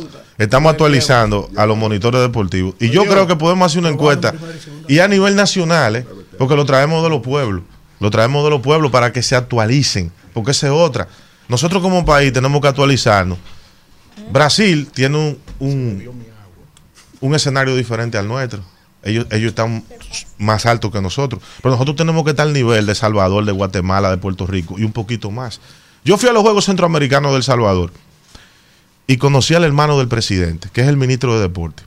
Y duramos una hora y media hablando. De Bukele. Sí, me recibió una hora y media. Ellos montaron unos juegos élite, porque ellos querían enviar a la población. Primero, la seguridad que se está viviendo en El Salvador, que era su talón de Aquiles. Y segundo, que Salvador era un pueblo deportivo. ¿Tú sabes cuál es el, el deporte rey en El Salvador? Después del baloncesto. El voleibol, el fútbol de playa. Y en el casco urbano de la capital, ellos montaron un, un coliseo de fútbol de playa. Y toda la noche tenía 7 mil personas. Wow. Yo estoy instaurando un deporte que se llama Baseball Five. ¿Qué es eso? Eso es, un eso es la pelota que jugábamos en la calle con la mano, 5 para 5. pero con reglas. Que, que es, un, es una creación del gobierno mexicano y el gobierno cubano. Y lo estoy instaurando en las escuelas aquí. Este año, el año que viene, en el POA, en el, en el plan operativo anual, metimos un evento nacional de Baseball Five. Para que mañana, cuando a mí me quiten de ahí, el que la venga plaquita pueda también, dejarlo. Alberto. ¿Eh? La plaquita mete ahí también. No, nosotros lo que hemos, lo que hemos resaltado mucho es lo que se llama la pelota de barrio, de calle, que nosotros lo conocemos como vitilla. Donde Mejor quiera. juego del mundo, eh. Oye, La plaquita. el Inéfico en el barrio, por ejemplo, Vitilla, los sí. equipos que más se inscriben son de vitilla. ¿Y cuándo el próximo? Para yo ir a jugar. no, yo te voy a invitar. A su edad, a su edad. Usted ha jugado vitilla. A su edad. Van equivocados. No jugado vitilla nunca, por Dios, de barrio. Se puso a beber rojo. Mira, eh, este, este fin de semana, eh, ese, ese evento Inéfico en el barrio, después de Guale, va en vivienda. Este fin de semana. Sí, nosotros vamos a estar alternándolo y después si Kimberly quiere, cuando ella diga, Para la Guayiga. lo vamos a Ahí llevar vamos todos a la a Guayiga. Cuando Ahí ella me diga, cuando ella me diga. Oigan, escuchen bien. A la Guayiga voy a ir a jugar vitilla para que usted vea lo que se llama un maestro de la vitilla. Sentado. Está hecho el compromiso. Ambulancia Usted no tiene 911. Campeón cuatro años Ah, corrido vitilla. Alberto, rojo. Voy para la gracias. Guayiga, no se preocupe. No, Se antes- quedan muchas sí, preguntas. antes de, queda irme, por sí, tiempo, antes sí. de irme, yo quiero decir, porque hay mucha gente que me dice, pero ven acá, eh, en los pueblos, porque tú estás muy enfocado en, en- en la- en Santo Domingo. y- bueno, mire, Los juegos escolares. como- además de los juegos en el sur, además de los juegos, nosotros vamos a remozar 49 canchas abiertas en Samaná. 44 en la Altagracia, 21 en Valverde, 73 en Barahona, 57 en Peravia, 20 en San José de Ocoa, 60 en la provincia de mi amigo Chubas, que María Trinidad Sánchez, 32 en Santiago Rodríguez para un total de ¿Pero qué 350. es que lo vas a remozar? Aro, pintar. No, no, hay algunas que, hay algunas que son remozadas y hay otras que son de cero. Que Sí. no había en escuelas de esos pueblos Porque canchas. Se le degrada hasta la Güey, la- un funcionario, Coño, presidente. bajado, bajado. bajado dejamos, la, dejamos la política, el tema Sí. político para otro programa. Sí, sí. Porque- y, y yo te tenía algunas informaciones, Ay. pero vamos a dejarlo para otro programa. Bien. Ah, pero- Alberto Rodríguez, director de. Indetenible la redención. Rumbo de la mañana. Bueno, regresamos en este rumbo de la mañana cuando son las 9.33 y continuamos con el comentario de Víctor Villanueva. Señores, el pandemonio que está viviendo el país con el sector eléctrico no tiene comparación. Apagones financieros son las causales reales lo que está llevando al traste con la estabilidad, la paz social, la paciencia de las personas que han sufrido apagones hasta de más de 24 horas en las distintas eh, regiones o digamos demarcaciones de las distribuidoras que se tienen en la República Dominicana. Aquí tenemos eh, una realidad de que eh, desde, el, desde el inicio, digamos, de esta administración, que se estableció una contramedida a las tendencias o una contrarreforma a las tendencias que se llevaban en la administración de ocho años del presidente Danilo Medina en el sector eléctrico, en donde se apostó a que con Punta Catalina, indistintamente a que yo no comparto ni, ni la localidad de su ubicación, ni en la materia que utiliza para la generación de energía, el objetivo estratégico que tiene esta planta es haber incidido en el mercado de precios y también en lo que significa la producción de energía para el país. Sobre todo en que cada año, cada año hay que aumentar eh, los megas eh, que demanda de manera orgánica el crecimiento de nuestra población, de nuestra eh, economía y sobre todo que cuando para usted atender las demandas que tienen que ver el día, este año, usted debió haberla planificado tres, cuatro años atrás, que es el periodo promedio que se toma para usted poder construir verdaderas plantas en el país. Las características de esta administración en términos de generación se ha caracterizado de romper lo que era ese objetivo estratégico de Punta Catalina con, en cuanto a las aportaciones de megavatios al sistema, la han diluido inclusive la capacidad de esa planta y por otro lado se han centrado netamente en otorgar PPA, que son contratos al sector privado, para que sean estos los que sigan teniendo el predominio de la generación eléctrica del país.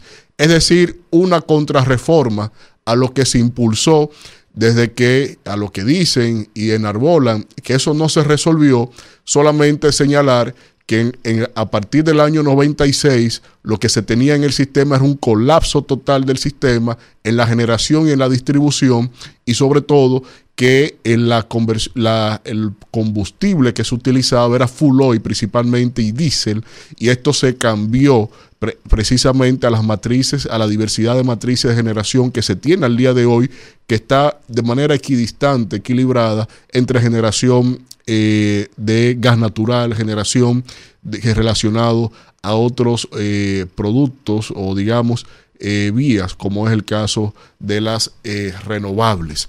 Pero aquí, obviamente que en esta administración se han decantado por eh, no que en donde la administración pública, el gobierno no tenga incidencia en la generación eléctrica y le han, le han devuelto al sector privado ese predominio que actúan como carteles en términos monopólicos de imponer el costo de la electricidad.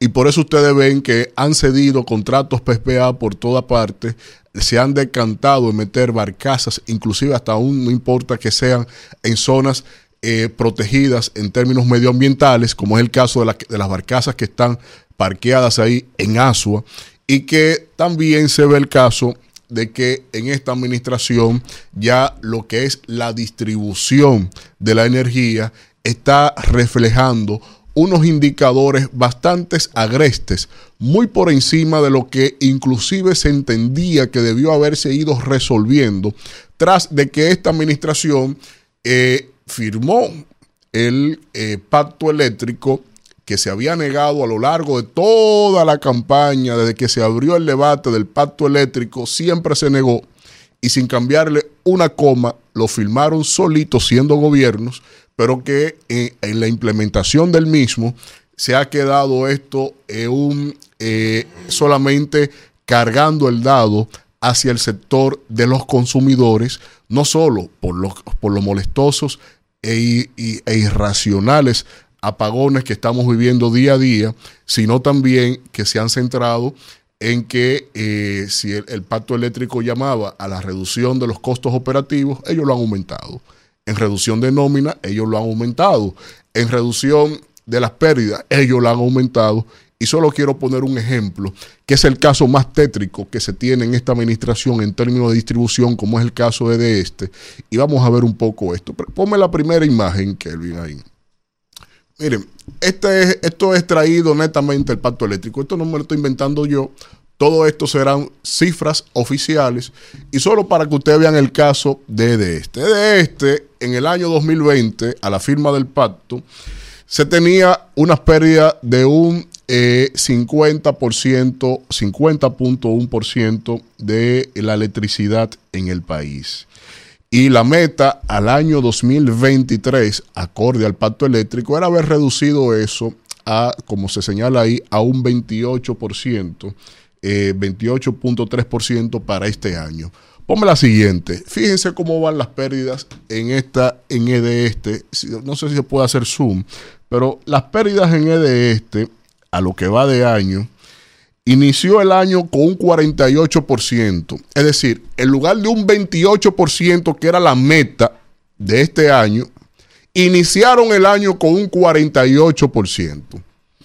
Y esas pérdidas, mes por mes, al mes de mayo, que son cifras oficiales del Ministerio de Energía y Minas, no inventadas por mí, seguimos con los mismos datos que ellos mismos ofrecen y que están subvaluados y más adelante lo, lo- lo precisaré.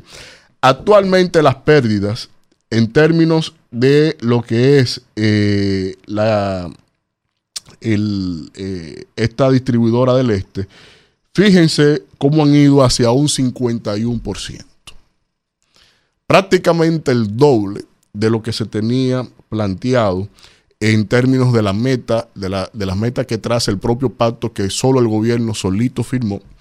Y en términos de ejecución, en, en eso de lo que es la diferencia de tarifa, vamos a ver en la siguiente cómo el, el gobierno ha llevado esta gestión de lo que es la energía eh, contratada, lo que es la energía, eh, lo que es la facturación y lo que son los cobros.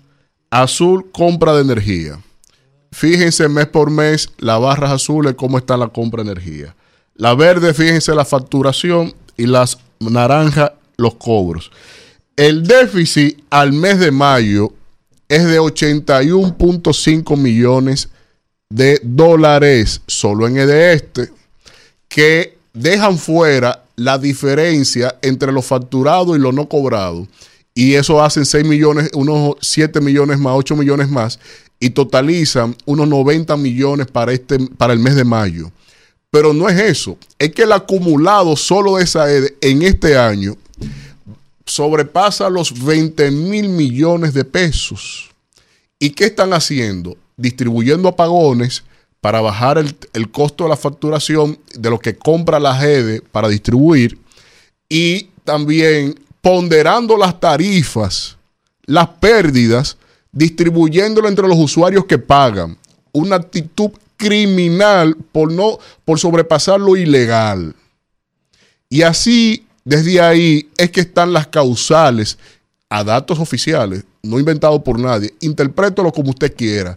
Pero aquí tenemos apagones financieros y una actitud miserable de esta administración, porque para colmo de males, el propio presidente anda justificando esas vainas que no pueden ser, que se le siga cargando a la gente, porque parece que no le han dicho al presidente que se van a llevar la paz social de, peso, de paso y no lo entienden, no lo entienden. Rumbo de la. Bueno, señores, regresamos en este rumbo de la mañana y hoy hemos tenido platos fuertes. Un Tres aplauso. invitados de lujo. Si se- Vamos a si recibir un aplauso. queja ¿eh? Este invitado de lujo para cerrar hoy por El todo lo alto. Y se trata del amigo Juan Uvieres. No hay que presentárselo a ustedes. Ustedes saben quién es Juan, lo que Juan ha representado, las luchas que ha llevado. Como decía que- Amado y odiado. Amado y odiado. Amado y odiado. Odiado por unos y amado por otros. Igual que yo. Y, y bienvenido sea. Y agregar ahí, profesor, que lo he dicho, un gran colaborador de ese segmento que tenemos aquí, Claro. John Peama en el rumbo. Sí, John Peama en el A ver que lo llamo, digo, digo, no don diga- Juan, ayúdenos aquí. Pero no diga eso. Ah, hombre no, de no, nosotros, hay que decirlo. un hombre porque- de nosotros. Eh, Juan, vamos a aprovechar el tiempo. Eh, usted ha decidido, ya lo habíamos hablado, apoyar a Leonel Fernández en las próximas elecciones. Se ha anunciado recientemente la conformación, Juan, de un bloque opositor, PRD, PLD, Fuerza del Pueblo encabezando, y usted está en ese grupo, ¿verdad? Pero hay gente, aún esa alianza anunciándose en el sector oficialista, que minimiza eso. Juan. Dice, no, yo se pueden juntar todo, no hay forma de ganarnos nosotros, es 60 que tenemos. Usted que es un guardia viejo en el, en- en el frente de batalla, ¿qué usted está olfateando de esa alianza, Juan? El ministro de Educación, junto con el ministro de, de Obras Públicas, acabaron de decirle ayer al país que es honestidad. Antes de ayer, 9.500 millones de pesos de educación para la mafia del nuevo transporte para entregarle 50 guaguas a una persona, 100 a otra. Personas que no tienen una sola guagua para que transporten lo que le llaman la movilidad Escolar. escolar,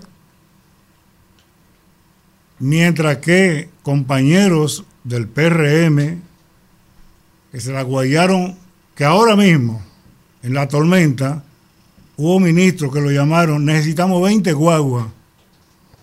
Y ahí estaban las 20 guaguas.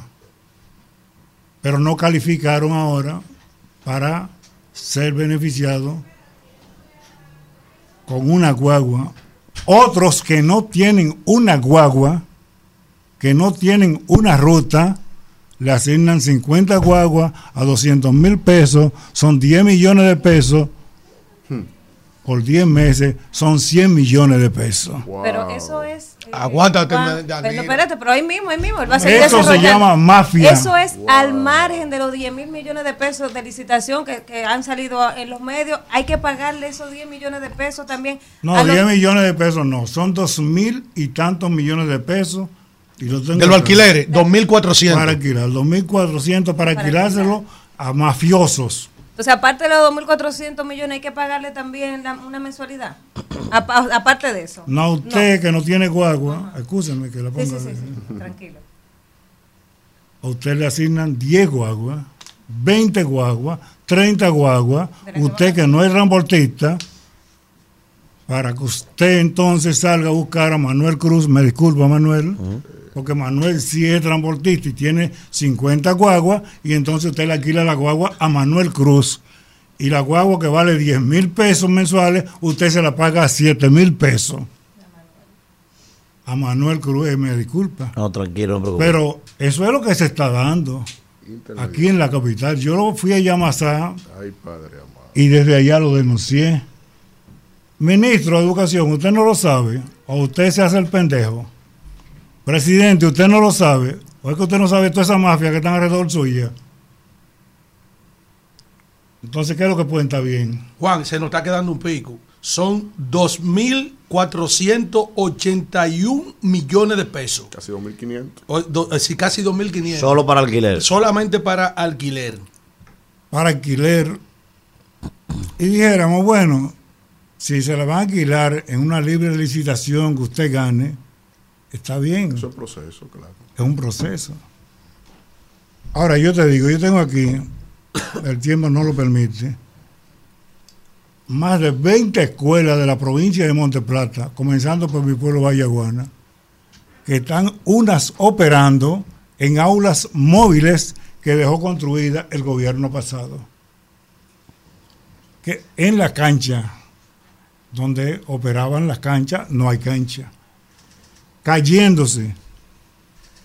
En Vallaguana, la mayoría de las escuelas no tienen agua potable, ni siquiera agua sucia. Ni siquiera agua sucia. Nosotros, yo no me gusta andar diciendo, hemos estado contribuyendo a co- a hacer pozos de agua en escuelas urbanas, donde hay 3.000, 2.000, 1.500 estudiantes y profesores. No estoy hablando de una escuela con 20 estudiantes. La matrícula en muchos lugares en Vallaguana ha subido un 22%. Las aulas, 0%.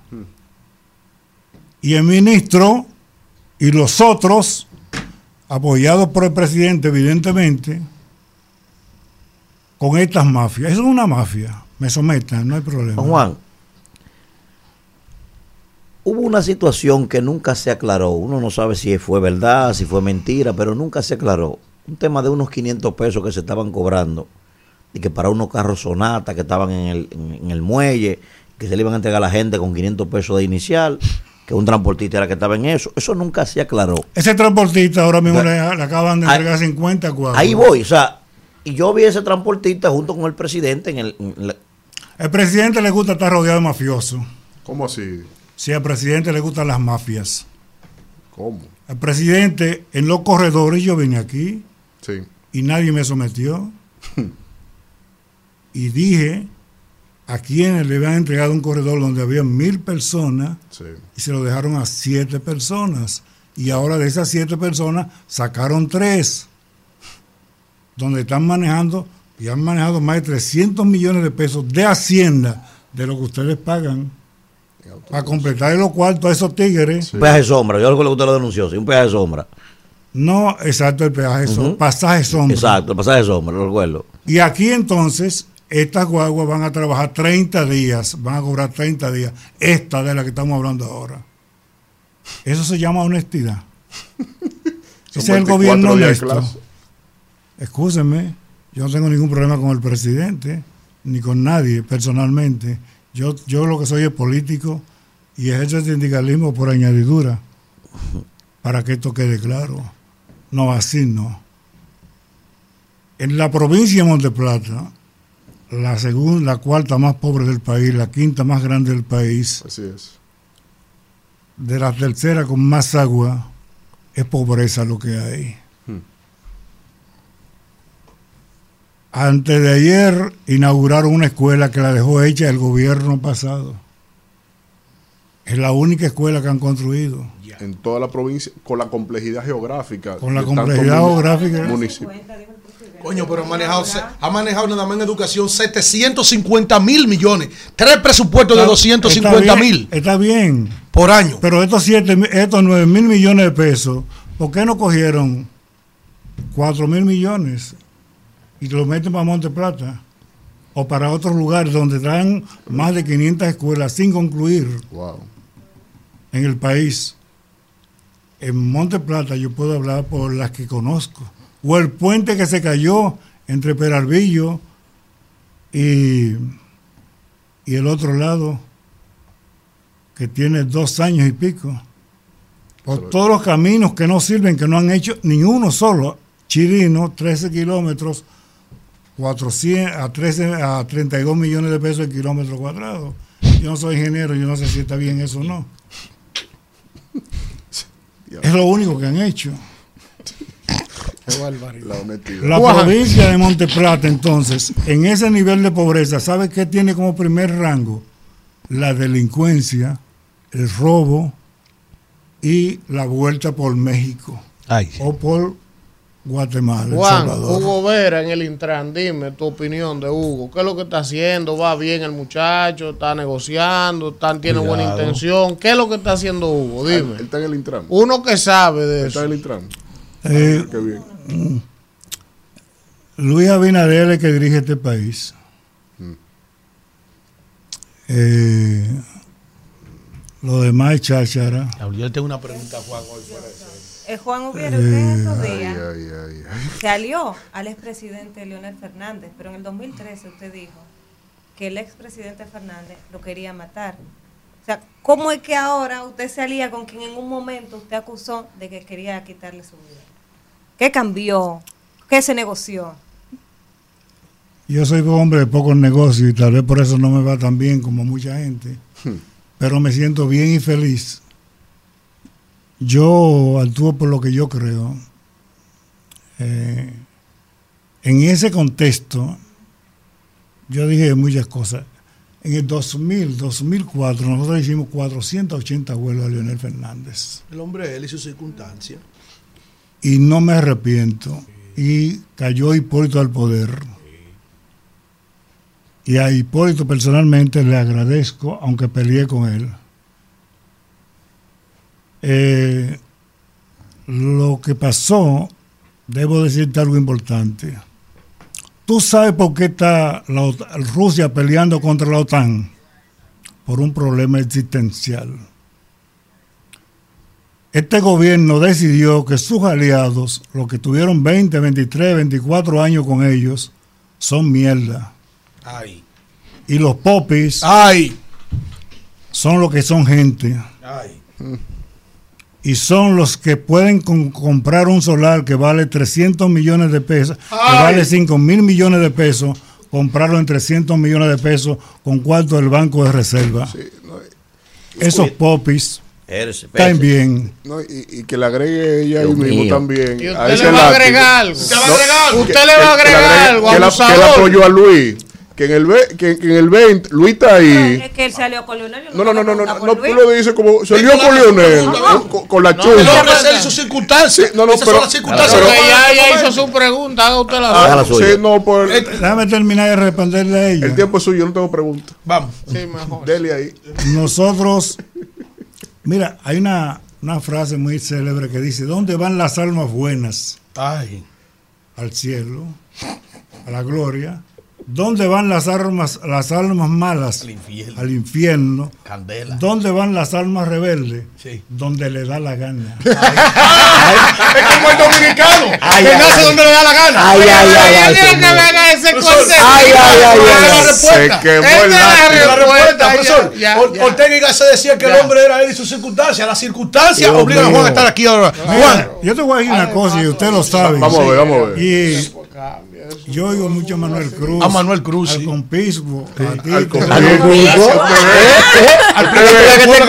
Déjeme- de nada, eh, Con tu nada. rabieta. ¿Cómo es, Juan? ¿Cómo es? Con toda tu rabieta. Los Ah, sí, yo oigo. me cojono aquí.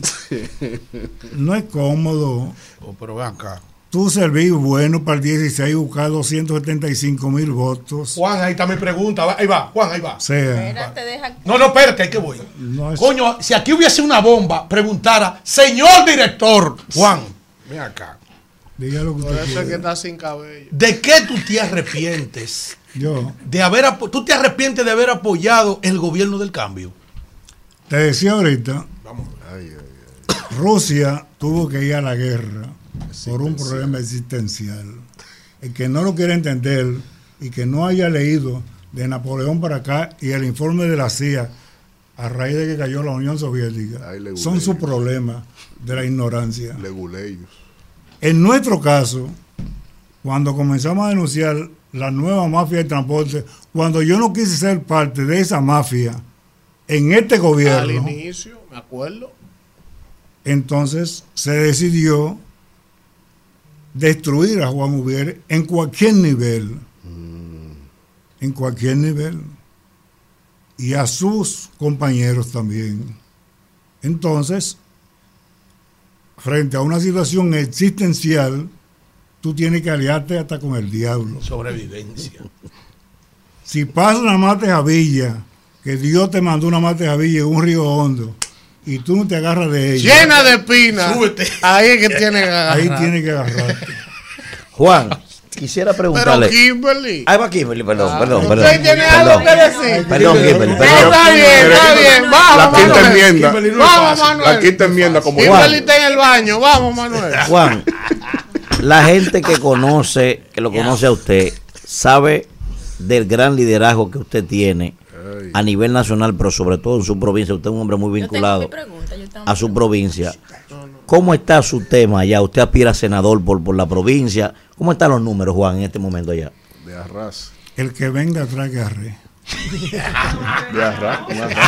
Él No, está no. lúcido y puntual hoy. Está como el cohete Roger Clemens. A 98 en los codos. El que venga atrás que arre. Allá están haciendo cosas. Incluso veo gente Hmm. que a lo mejor piensan que nuestra alianza se ha devaluado. Eh, decirle, comenzando por mi pueblo, que es Vallaguana, 68%. Juancito. Comenzando por mi pueblo. Ahí que le dicen allá. Ah, Juancito. Juancito, a Juancito que le dicen allá. Pero Juan Ubiere, Sí, Juan Ubiere. hijo de Catalina y Juan Antonio. Sí. Y siguiendo así por Monte Plata, Chirino, Yamasá, donde están los tres candidatos eh, que compiten, que pudieran competir. Sabana conmigo. Grande Boyá. Sabana ahí la situación un poco más compleja, pero no hay vuelta para que de todos los ayuntamientos le voy a dar un pronóstico.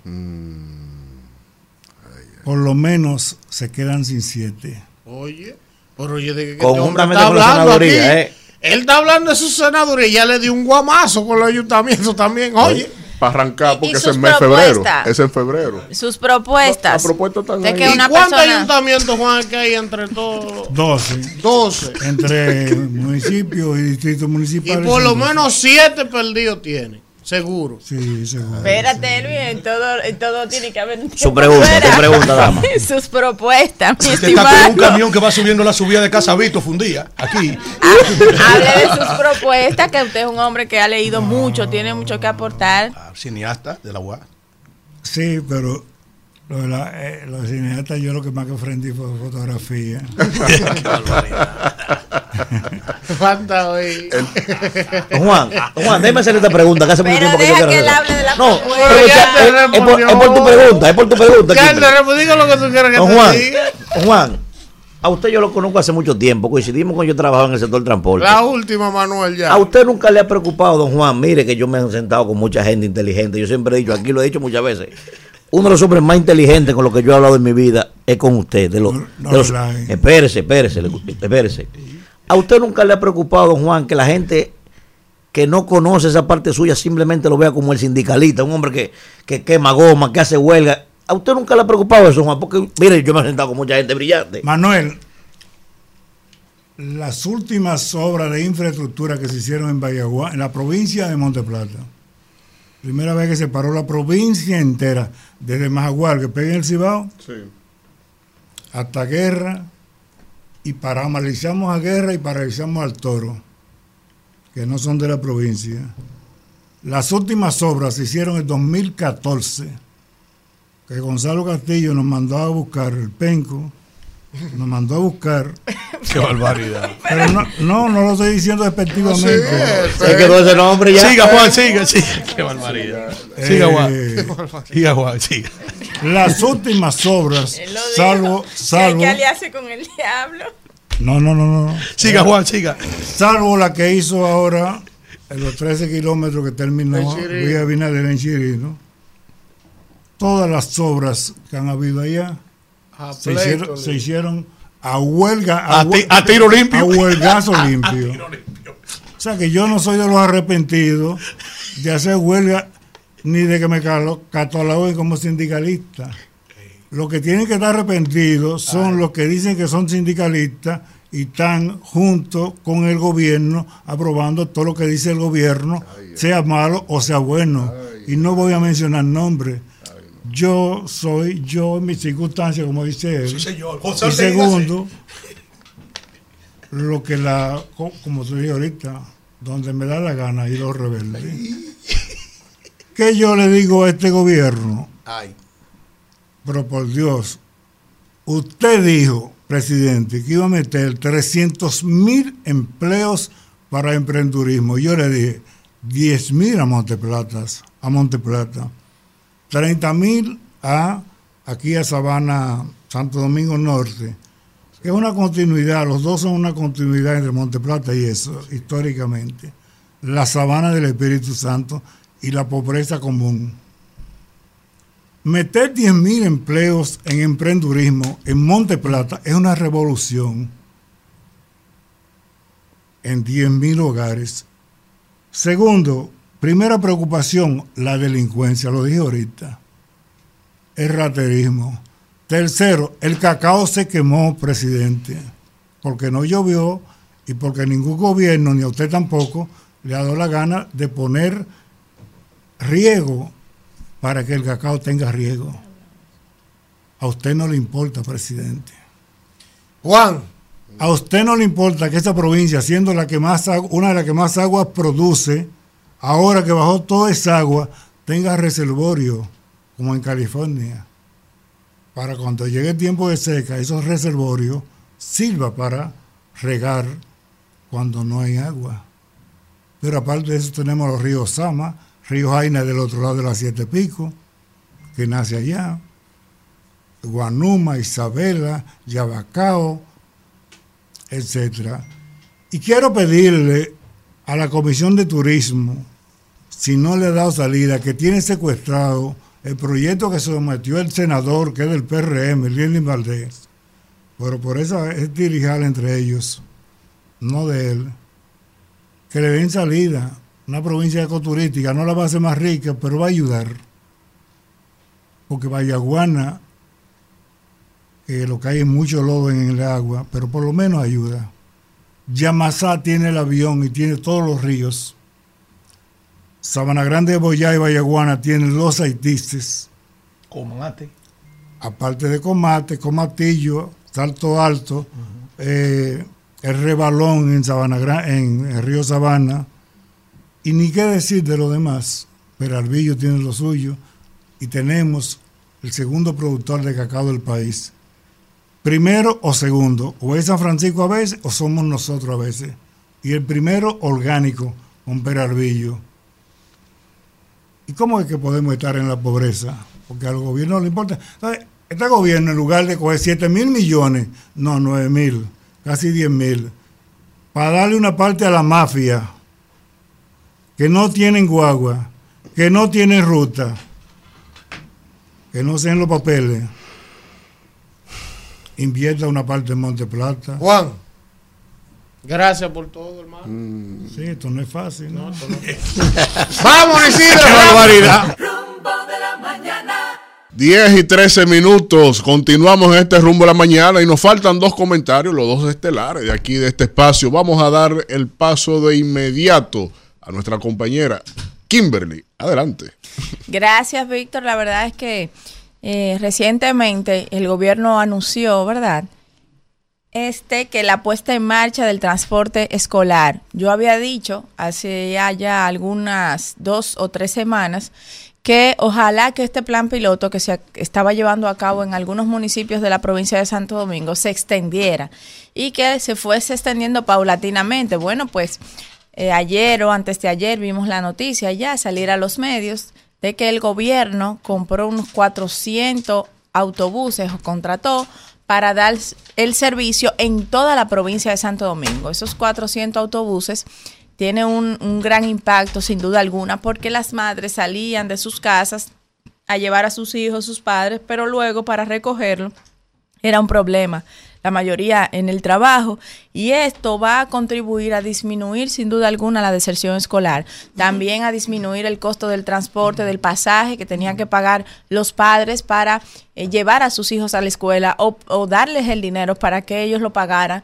A veces decimos, bueno, pero las escuelas están cerca de los hogares, no en todos los casos, hay casos donde los niños, los adolescentes, los estudiantes en sentido general, tenían que pagar un pasaje, un motoconchista, lo que fuese, y eso calculado al mes era una carga para los ciudadanos. Qué bueno, esta es una buena iniciativa que hay que felicitar y que hay que seguir extendiendo al resto del país. También quiero destacar el hecho de que eh, la Policía Nacional haya anunciado, ¿verdad?, el concurso y este y el Ministerio de Interior y Policía de que se están buscando 3.000 nuevos agentes y ahí salieron los requisitos a relucir. Esto es parte de esa reforma policial que se está llevando a cabo hoy en el país y este esfuerzo que nosotros tanto hemos planteado en todos los medios de comunicación y todos los comunicadores de que debe hacerse la reforma y que la reforma debe también involucrar nuevos agentes, la integración y la formación de estos nuevos agentes, pues ya va a ser un hecho. Primero había que identificar los fondos necesarios para poder pagarle a esos nuevos agentes y que darle las condiciones porque no es solamente integrarlos por integrarlos, si lo vamos a integrar y no lo, no lo vamos a capacitar y le vamos a dar las condiciones de vida, pues vamos a, caer en lo mismo de siempre, en el mismo ciclo de que los policías se integran y que luego por el poco salario que devengaban y también la precariedad y además la poca preparación ante el manejo de crisis y ante el manejo de muchas situaciones, pues caían en, en el maltrato al ciudadano o en la corrupción o también, también eh, eran asesinados o despojados de sus armas por la delincuencia, por no tener el entrenamiento adecuado. Así que yo creo que es muy acertado de parte del gobierno.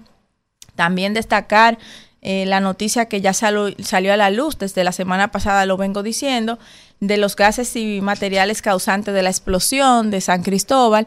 Nosotros dijimos aquí en un comentario anterior, lo voy a hacer rápidamente porque mis compañeros hoy me preguntaron sobre el tema nuevamente, de que eh, para la fabricación de plástico se utiliza eh, muchos compuestos que son en condiciones de calor, que hay que almacenarlos en ciertas condiciones, que son muy delicados su trato, porque por las mismas propiedades que son utilizados para el reforzamiento de la producción de esos plásticos, esas mismas propiedades lo vuelven una bomba de tiempo en las condiciones inadecuadas. Y que nosotros reiteramos nuestra propuesta de que esas fábricas, esas empresas que se dedican a tareas que de cierta manera son peligrosas ante el manejo inadecuado, pues que se trasladen fuera de la ciudad a municipios que tienen el territorio, como es el caso de Pedro Brán, como es el caso de Santo Domingo Norte, que tienen una gran cantidad de territorio y el espacio para crear esas zonas francas donde se puedan fabricar estos productos y que esto les sirva de mano de obra local. Así, pues si surge obviamente debes eh, tener las condiciones de seguridad necesarias a estas empresas, pero si surge otra situación, pues no afecte tanto como afectó en San Cristóbal, no solamente a los ciudadanos que resultaron muertos, que perdieron la vida, que trabajaban en ese local, sino también a más de 12 locales que estaban alrededor y a más de 30 viviendas. Muchas gracias, Isidro. Rumbo de la mañana. Bien, bien, bien. Vamos a seguir con los comentarios y es el turno de nuestro príncipe de Galilea, el Hidalgo de Yaguate. Vamos a hacerlo lo más rápido posible, aunque sea para tomar dos o tres llamadas de la gente. Vamos a ver. Que son parte de la materia prima del país. Mire, señores, eh, el presidente de la República dice que va a salir a la calle en su primera actividad con miras a la reelección este fin de semana. A propósito de eso, yo quiero eh, poner un video de algo que salió en las redes sociales sobre el cónsul dominicano, el cónsul general dominicano en California, Alfonso Rodríguez, para decirle algo brevemente a Alfonso Rodríguez. Adelante, señor director.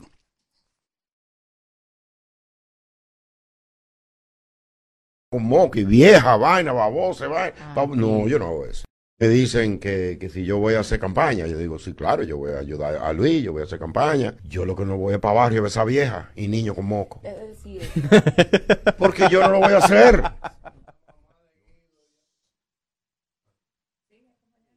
Ya, mira. Baja aquí. Mira, mire, presidente. Yo no voy a hablar con Alfonso, yo voy a hablar con usted. Si fuera otro país, República Dominicana, y nuestro país tuviera otro presidente, ese come mierda, no fuera, no fuera cónsul hoy. No, no estuviera drenando las finanzas públicas como él ofreció.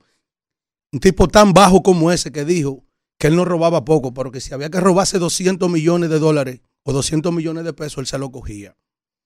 Este es un pueblo humilde, de- lleno de gente trabajadora y buena. Y la pobreza que tiene República Dominicana es ancestral y culpa hemos tenido todos y sobre todo quienes nos han gobernado. Pero esa vieja babosa y ese niño moscoso son dueños también del consulado que tú estás administrando. Esa vieja babosa y ese niño moscoso son dueños también del Palacio Nacional y de todas las instituciones públicas del país. Y una frecura tuya, Alfonso, referirte de manera despectiva. ¿Tú sabes a qué? A la colectividad de la pobreza del pueblo dominicano, que no merece tu desprecio, que no merece, presidente Luis Abinader, que ese tipo dure ahí un día más en una función pública, por las cosas que dice y las cosas que hace también. Es una vergüenza que los dominicanos tengamos que escuchar que un funcionario público de República Dominicana se refiera de esa forma tan despreciable a gente que no ha podido, lamentablemente, porque la vida no se lo ha permitido, pero que se dejan usar salir de la pobreza. Decirle al país que esa es la categoría de funcionario que el señor presidente de la República, que va en busca de la reelección, trata de imponerle a este pueblo. Ahorita yo di en la mesa con la presencia aquí- de Alberto Rodríguez, porque yo me incomodé de manera real, salió de mí la espontaneidad, de ver un tipo que está empoderado, por lo menos, de su cargo, que lo conoce. Pero cuando nosotros vemos el contraste entre estos funcionarios malos, que este hombre nos restriega en la cara, eh, por encima de todo, o un chubasque, el carajo ese que está en medio ambiente, eh, un paquete de gente inservible. Ahí hay otro video que no hay tiempo de un señor que se paró al frente, porque él ahora está caminando las instituciones con un megáfono reclamándole al presidente de la República que por qué gasta 9 mil millones de pesos de este pueblo, casi 10 mil, en transporte cuando las escuelas están destruidas, no tienen baño, porque en tres años la han dejado desbaratar. La gran diferencia entre lo que pasó y lo que hay ahora es que por lo menos los ladrones del pasado construyeron 30 mil aulas y este que ha manejado tres presupuestos super, eh, ma- mayor que lo que se manejó casi en cuatro o cinco años del pasado gobierno, 10 escuelas no ha construido. Este señor. Coño, y es un abuso que Alfonso Rodríguez, usted también mantenga a ese inepto, a ese delincuente que dijo fue automata, que no le pagó la- la- la- la película eh, lindo, eh, feo, feo de día y bonito de noche. Que se quedó con más de un millón. Esa es la calaña de funcionario, cubero, ladrón que tiene este presidente. Y ese insulto que le hizo Alfonso Rodríguez a esos viejos de los barrios, boquerosos, con bajo a boca, como él dice, y a esos niños mocosos, coño, se lo está haciendo a la, socie- a la sociedad dominicana. Y usted no, puede usted no puede permitir que ese carajo dure un día más en su cargo, burlándose de cada dominicano que también es dueño del consulado y que le paga su jugoso sueldo. Vámonos. Rumbo de la mañana. Bueno, vamos a hablar con el pueblo, vamos a hablar con la gente. Buenos días, rumbo de la mañana. Buenos días. Oh, es un bicha. Alexander Jiménez le habla. Adelante. Dale la bienvenida a Elvin Castillo porque ya forma parte del club de, de lamentaciones de este y decirle al ministro de Obras Públicas que Franklin destapó toda la calle con el asfalto malo que ellos están echando. Pase un buen día. Buenos días. Gracias. Rumbo de la mañana. Buenos días de nuevo, rumboso. Y entonces, Por mi Madre Santísima, que se van. ¿qué, fu- qué es esto? Buenos días. Buen día, Vito. ¿Cómo están, equipo? Sí. Claro, Vito, que no es igual los tres años, Vito. Vito, antenoche en Manganagua y todo eso barrio, la gente tuvo que dormir en la calle. No me diga. Fue a las 12 del día, llegó a las 3 y 40 de la mañana de la madrugada. No, Vito, apagones financieros, no hay cuarto. Vito. Sí. Aló. Sí, sí. Oye, tú pusiste el video de Cueto, ese bandido, y Luis al frente. Oye, con los cuartos del Estado haciendo campaña. ¿Lo viste antes Cueto, ese bandido? Ay, mi madre. Buenos días, rumbo de la mañana. Buenos días a todos, buenos días, país. Voy a ser rápido. No, sí, por, por favor, sí. Sin oxígeno. Óyeme, este pueblo tiene que revisarse. Y lo digo por los alcaldes. Usted dijo Cuando rápido. usted se cansa de un alcalde porque lo saca, porque robó y hizo un desastre en esa alcaldía. ¿Usted cómo usted quiere que vuelva otra vez? Santo Domingo Este y Santo Domingo Este tienen dos alcaldes que, que, que pesan lo que tienen en, en lo- en lo- en lo- en los pantalones. Ah, no, sí. un trabajo una labor que no es envidiable. No va a mí. Ni que volver al pasado de gente que lo que debieran de estar presos. De- déjalo ahí, déjalo ahí. Buenos días, Déjalo rumbo de la mañana. De bigote que termine. Que le falta una parte. Le falta una parte. La gente, la gente. Dañe. Mañana, mañana. Buen día, rumbo de la mañana. Sauri Pérez de Barahona. Adelante. Agradecer a nuestro presidente ya que han puesto una escuela de arte acá en la ciudad de Barahona. Importante. Ah, pero eso es importante, eso es importante. Buenos días, rumbo de la mañana. Buen día, rumbo de la mañana. Sí, adelante. Aló. Buenos días, rumbo de la mañana. Buenos días, Paola Brito, Adelante, Adelante, Paola. para- dirigido para el señor Lubiere. Ah, Su comentario no es aceptado porque usted acabó y después costó el gobierno del PLD y a Lionel. Y ahora pertenece a ese grupo que llamó hasta ladrón. No cuenta como algo real si viene de una persona sin palabras. Luis cuatro más y que le pique. bien. Buenos días, rumbo de la Una mañana. llamada. Buenos días. Ya Poncho. Vamos a ver. Eh, Pon- sí, pues, está, está, está. Adelante. Aló, Sí, buenos sí. días. Sí. Caramba, después de 151 llamadas de Luis Manuel. A ver, oh, pero Luis Manuel. ¿Y el, y el Leo cómo está? Dos cosas rápidas, no me corten. Oye, a Elvi, el comentario del lunes, yo estoy llamando desde el lunes, el comentario del lunes me acordó una salsa que, que Manuel sabe, famosa. Sí. Está sangrando por tu herida, por el comentario del obispo. Ay. Oye, otra cosa, eh, al, al al príncipe de Galilea, Sí. que yo lo oí una vez muy efusivo criticando al Ministerio Público, a Jenny Berenice, por la discusión que tuvo con el abogado que defendía uno del caso donde está Jan Alain. Sí. Pero yo no oigo, príncipe, usted decir que a Jan Alain le cambiaron la medida y fue la jueza era la mamá de ese mismo abogado que Oye, Luis Manuel, el único que ha dicho que Jean Alain presenta peligro de fuga era yo. Que se iba por el aeropuerto y se burló del Ministerio Público poniendo unos jodidos plátanos en una, en una, en una caja fuerte. Así mismo es. Dije, Vamos a ver, yo- yo- la yo última del día. A Jean Alain yo no defiendo, ¿no? La última para cerrar. Eh, what's up, man? Who's speaking? Mame, what's up?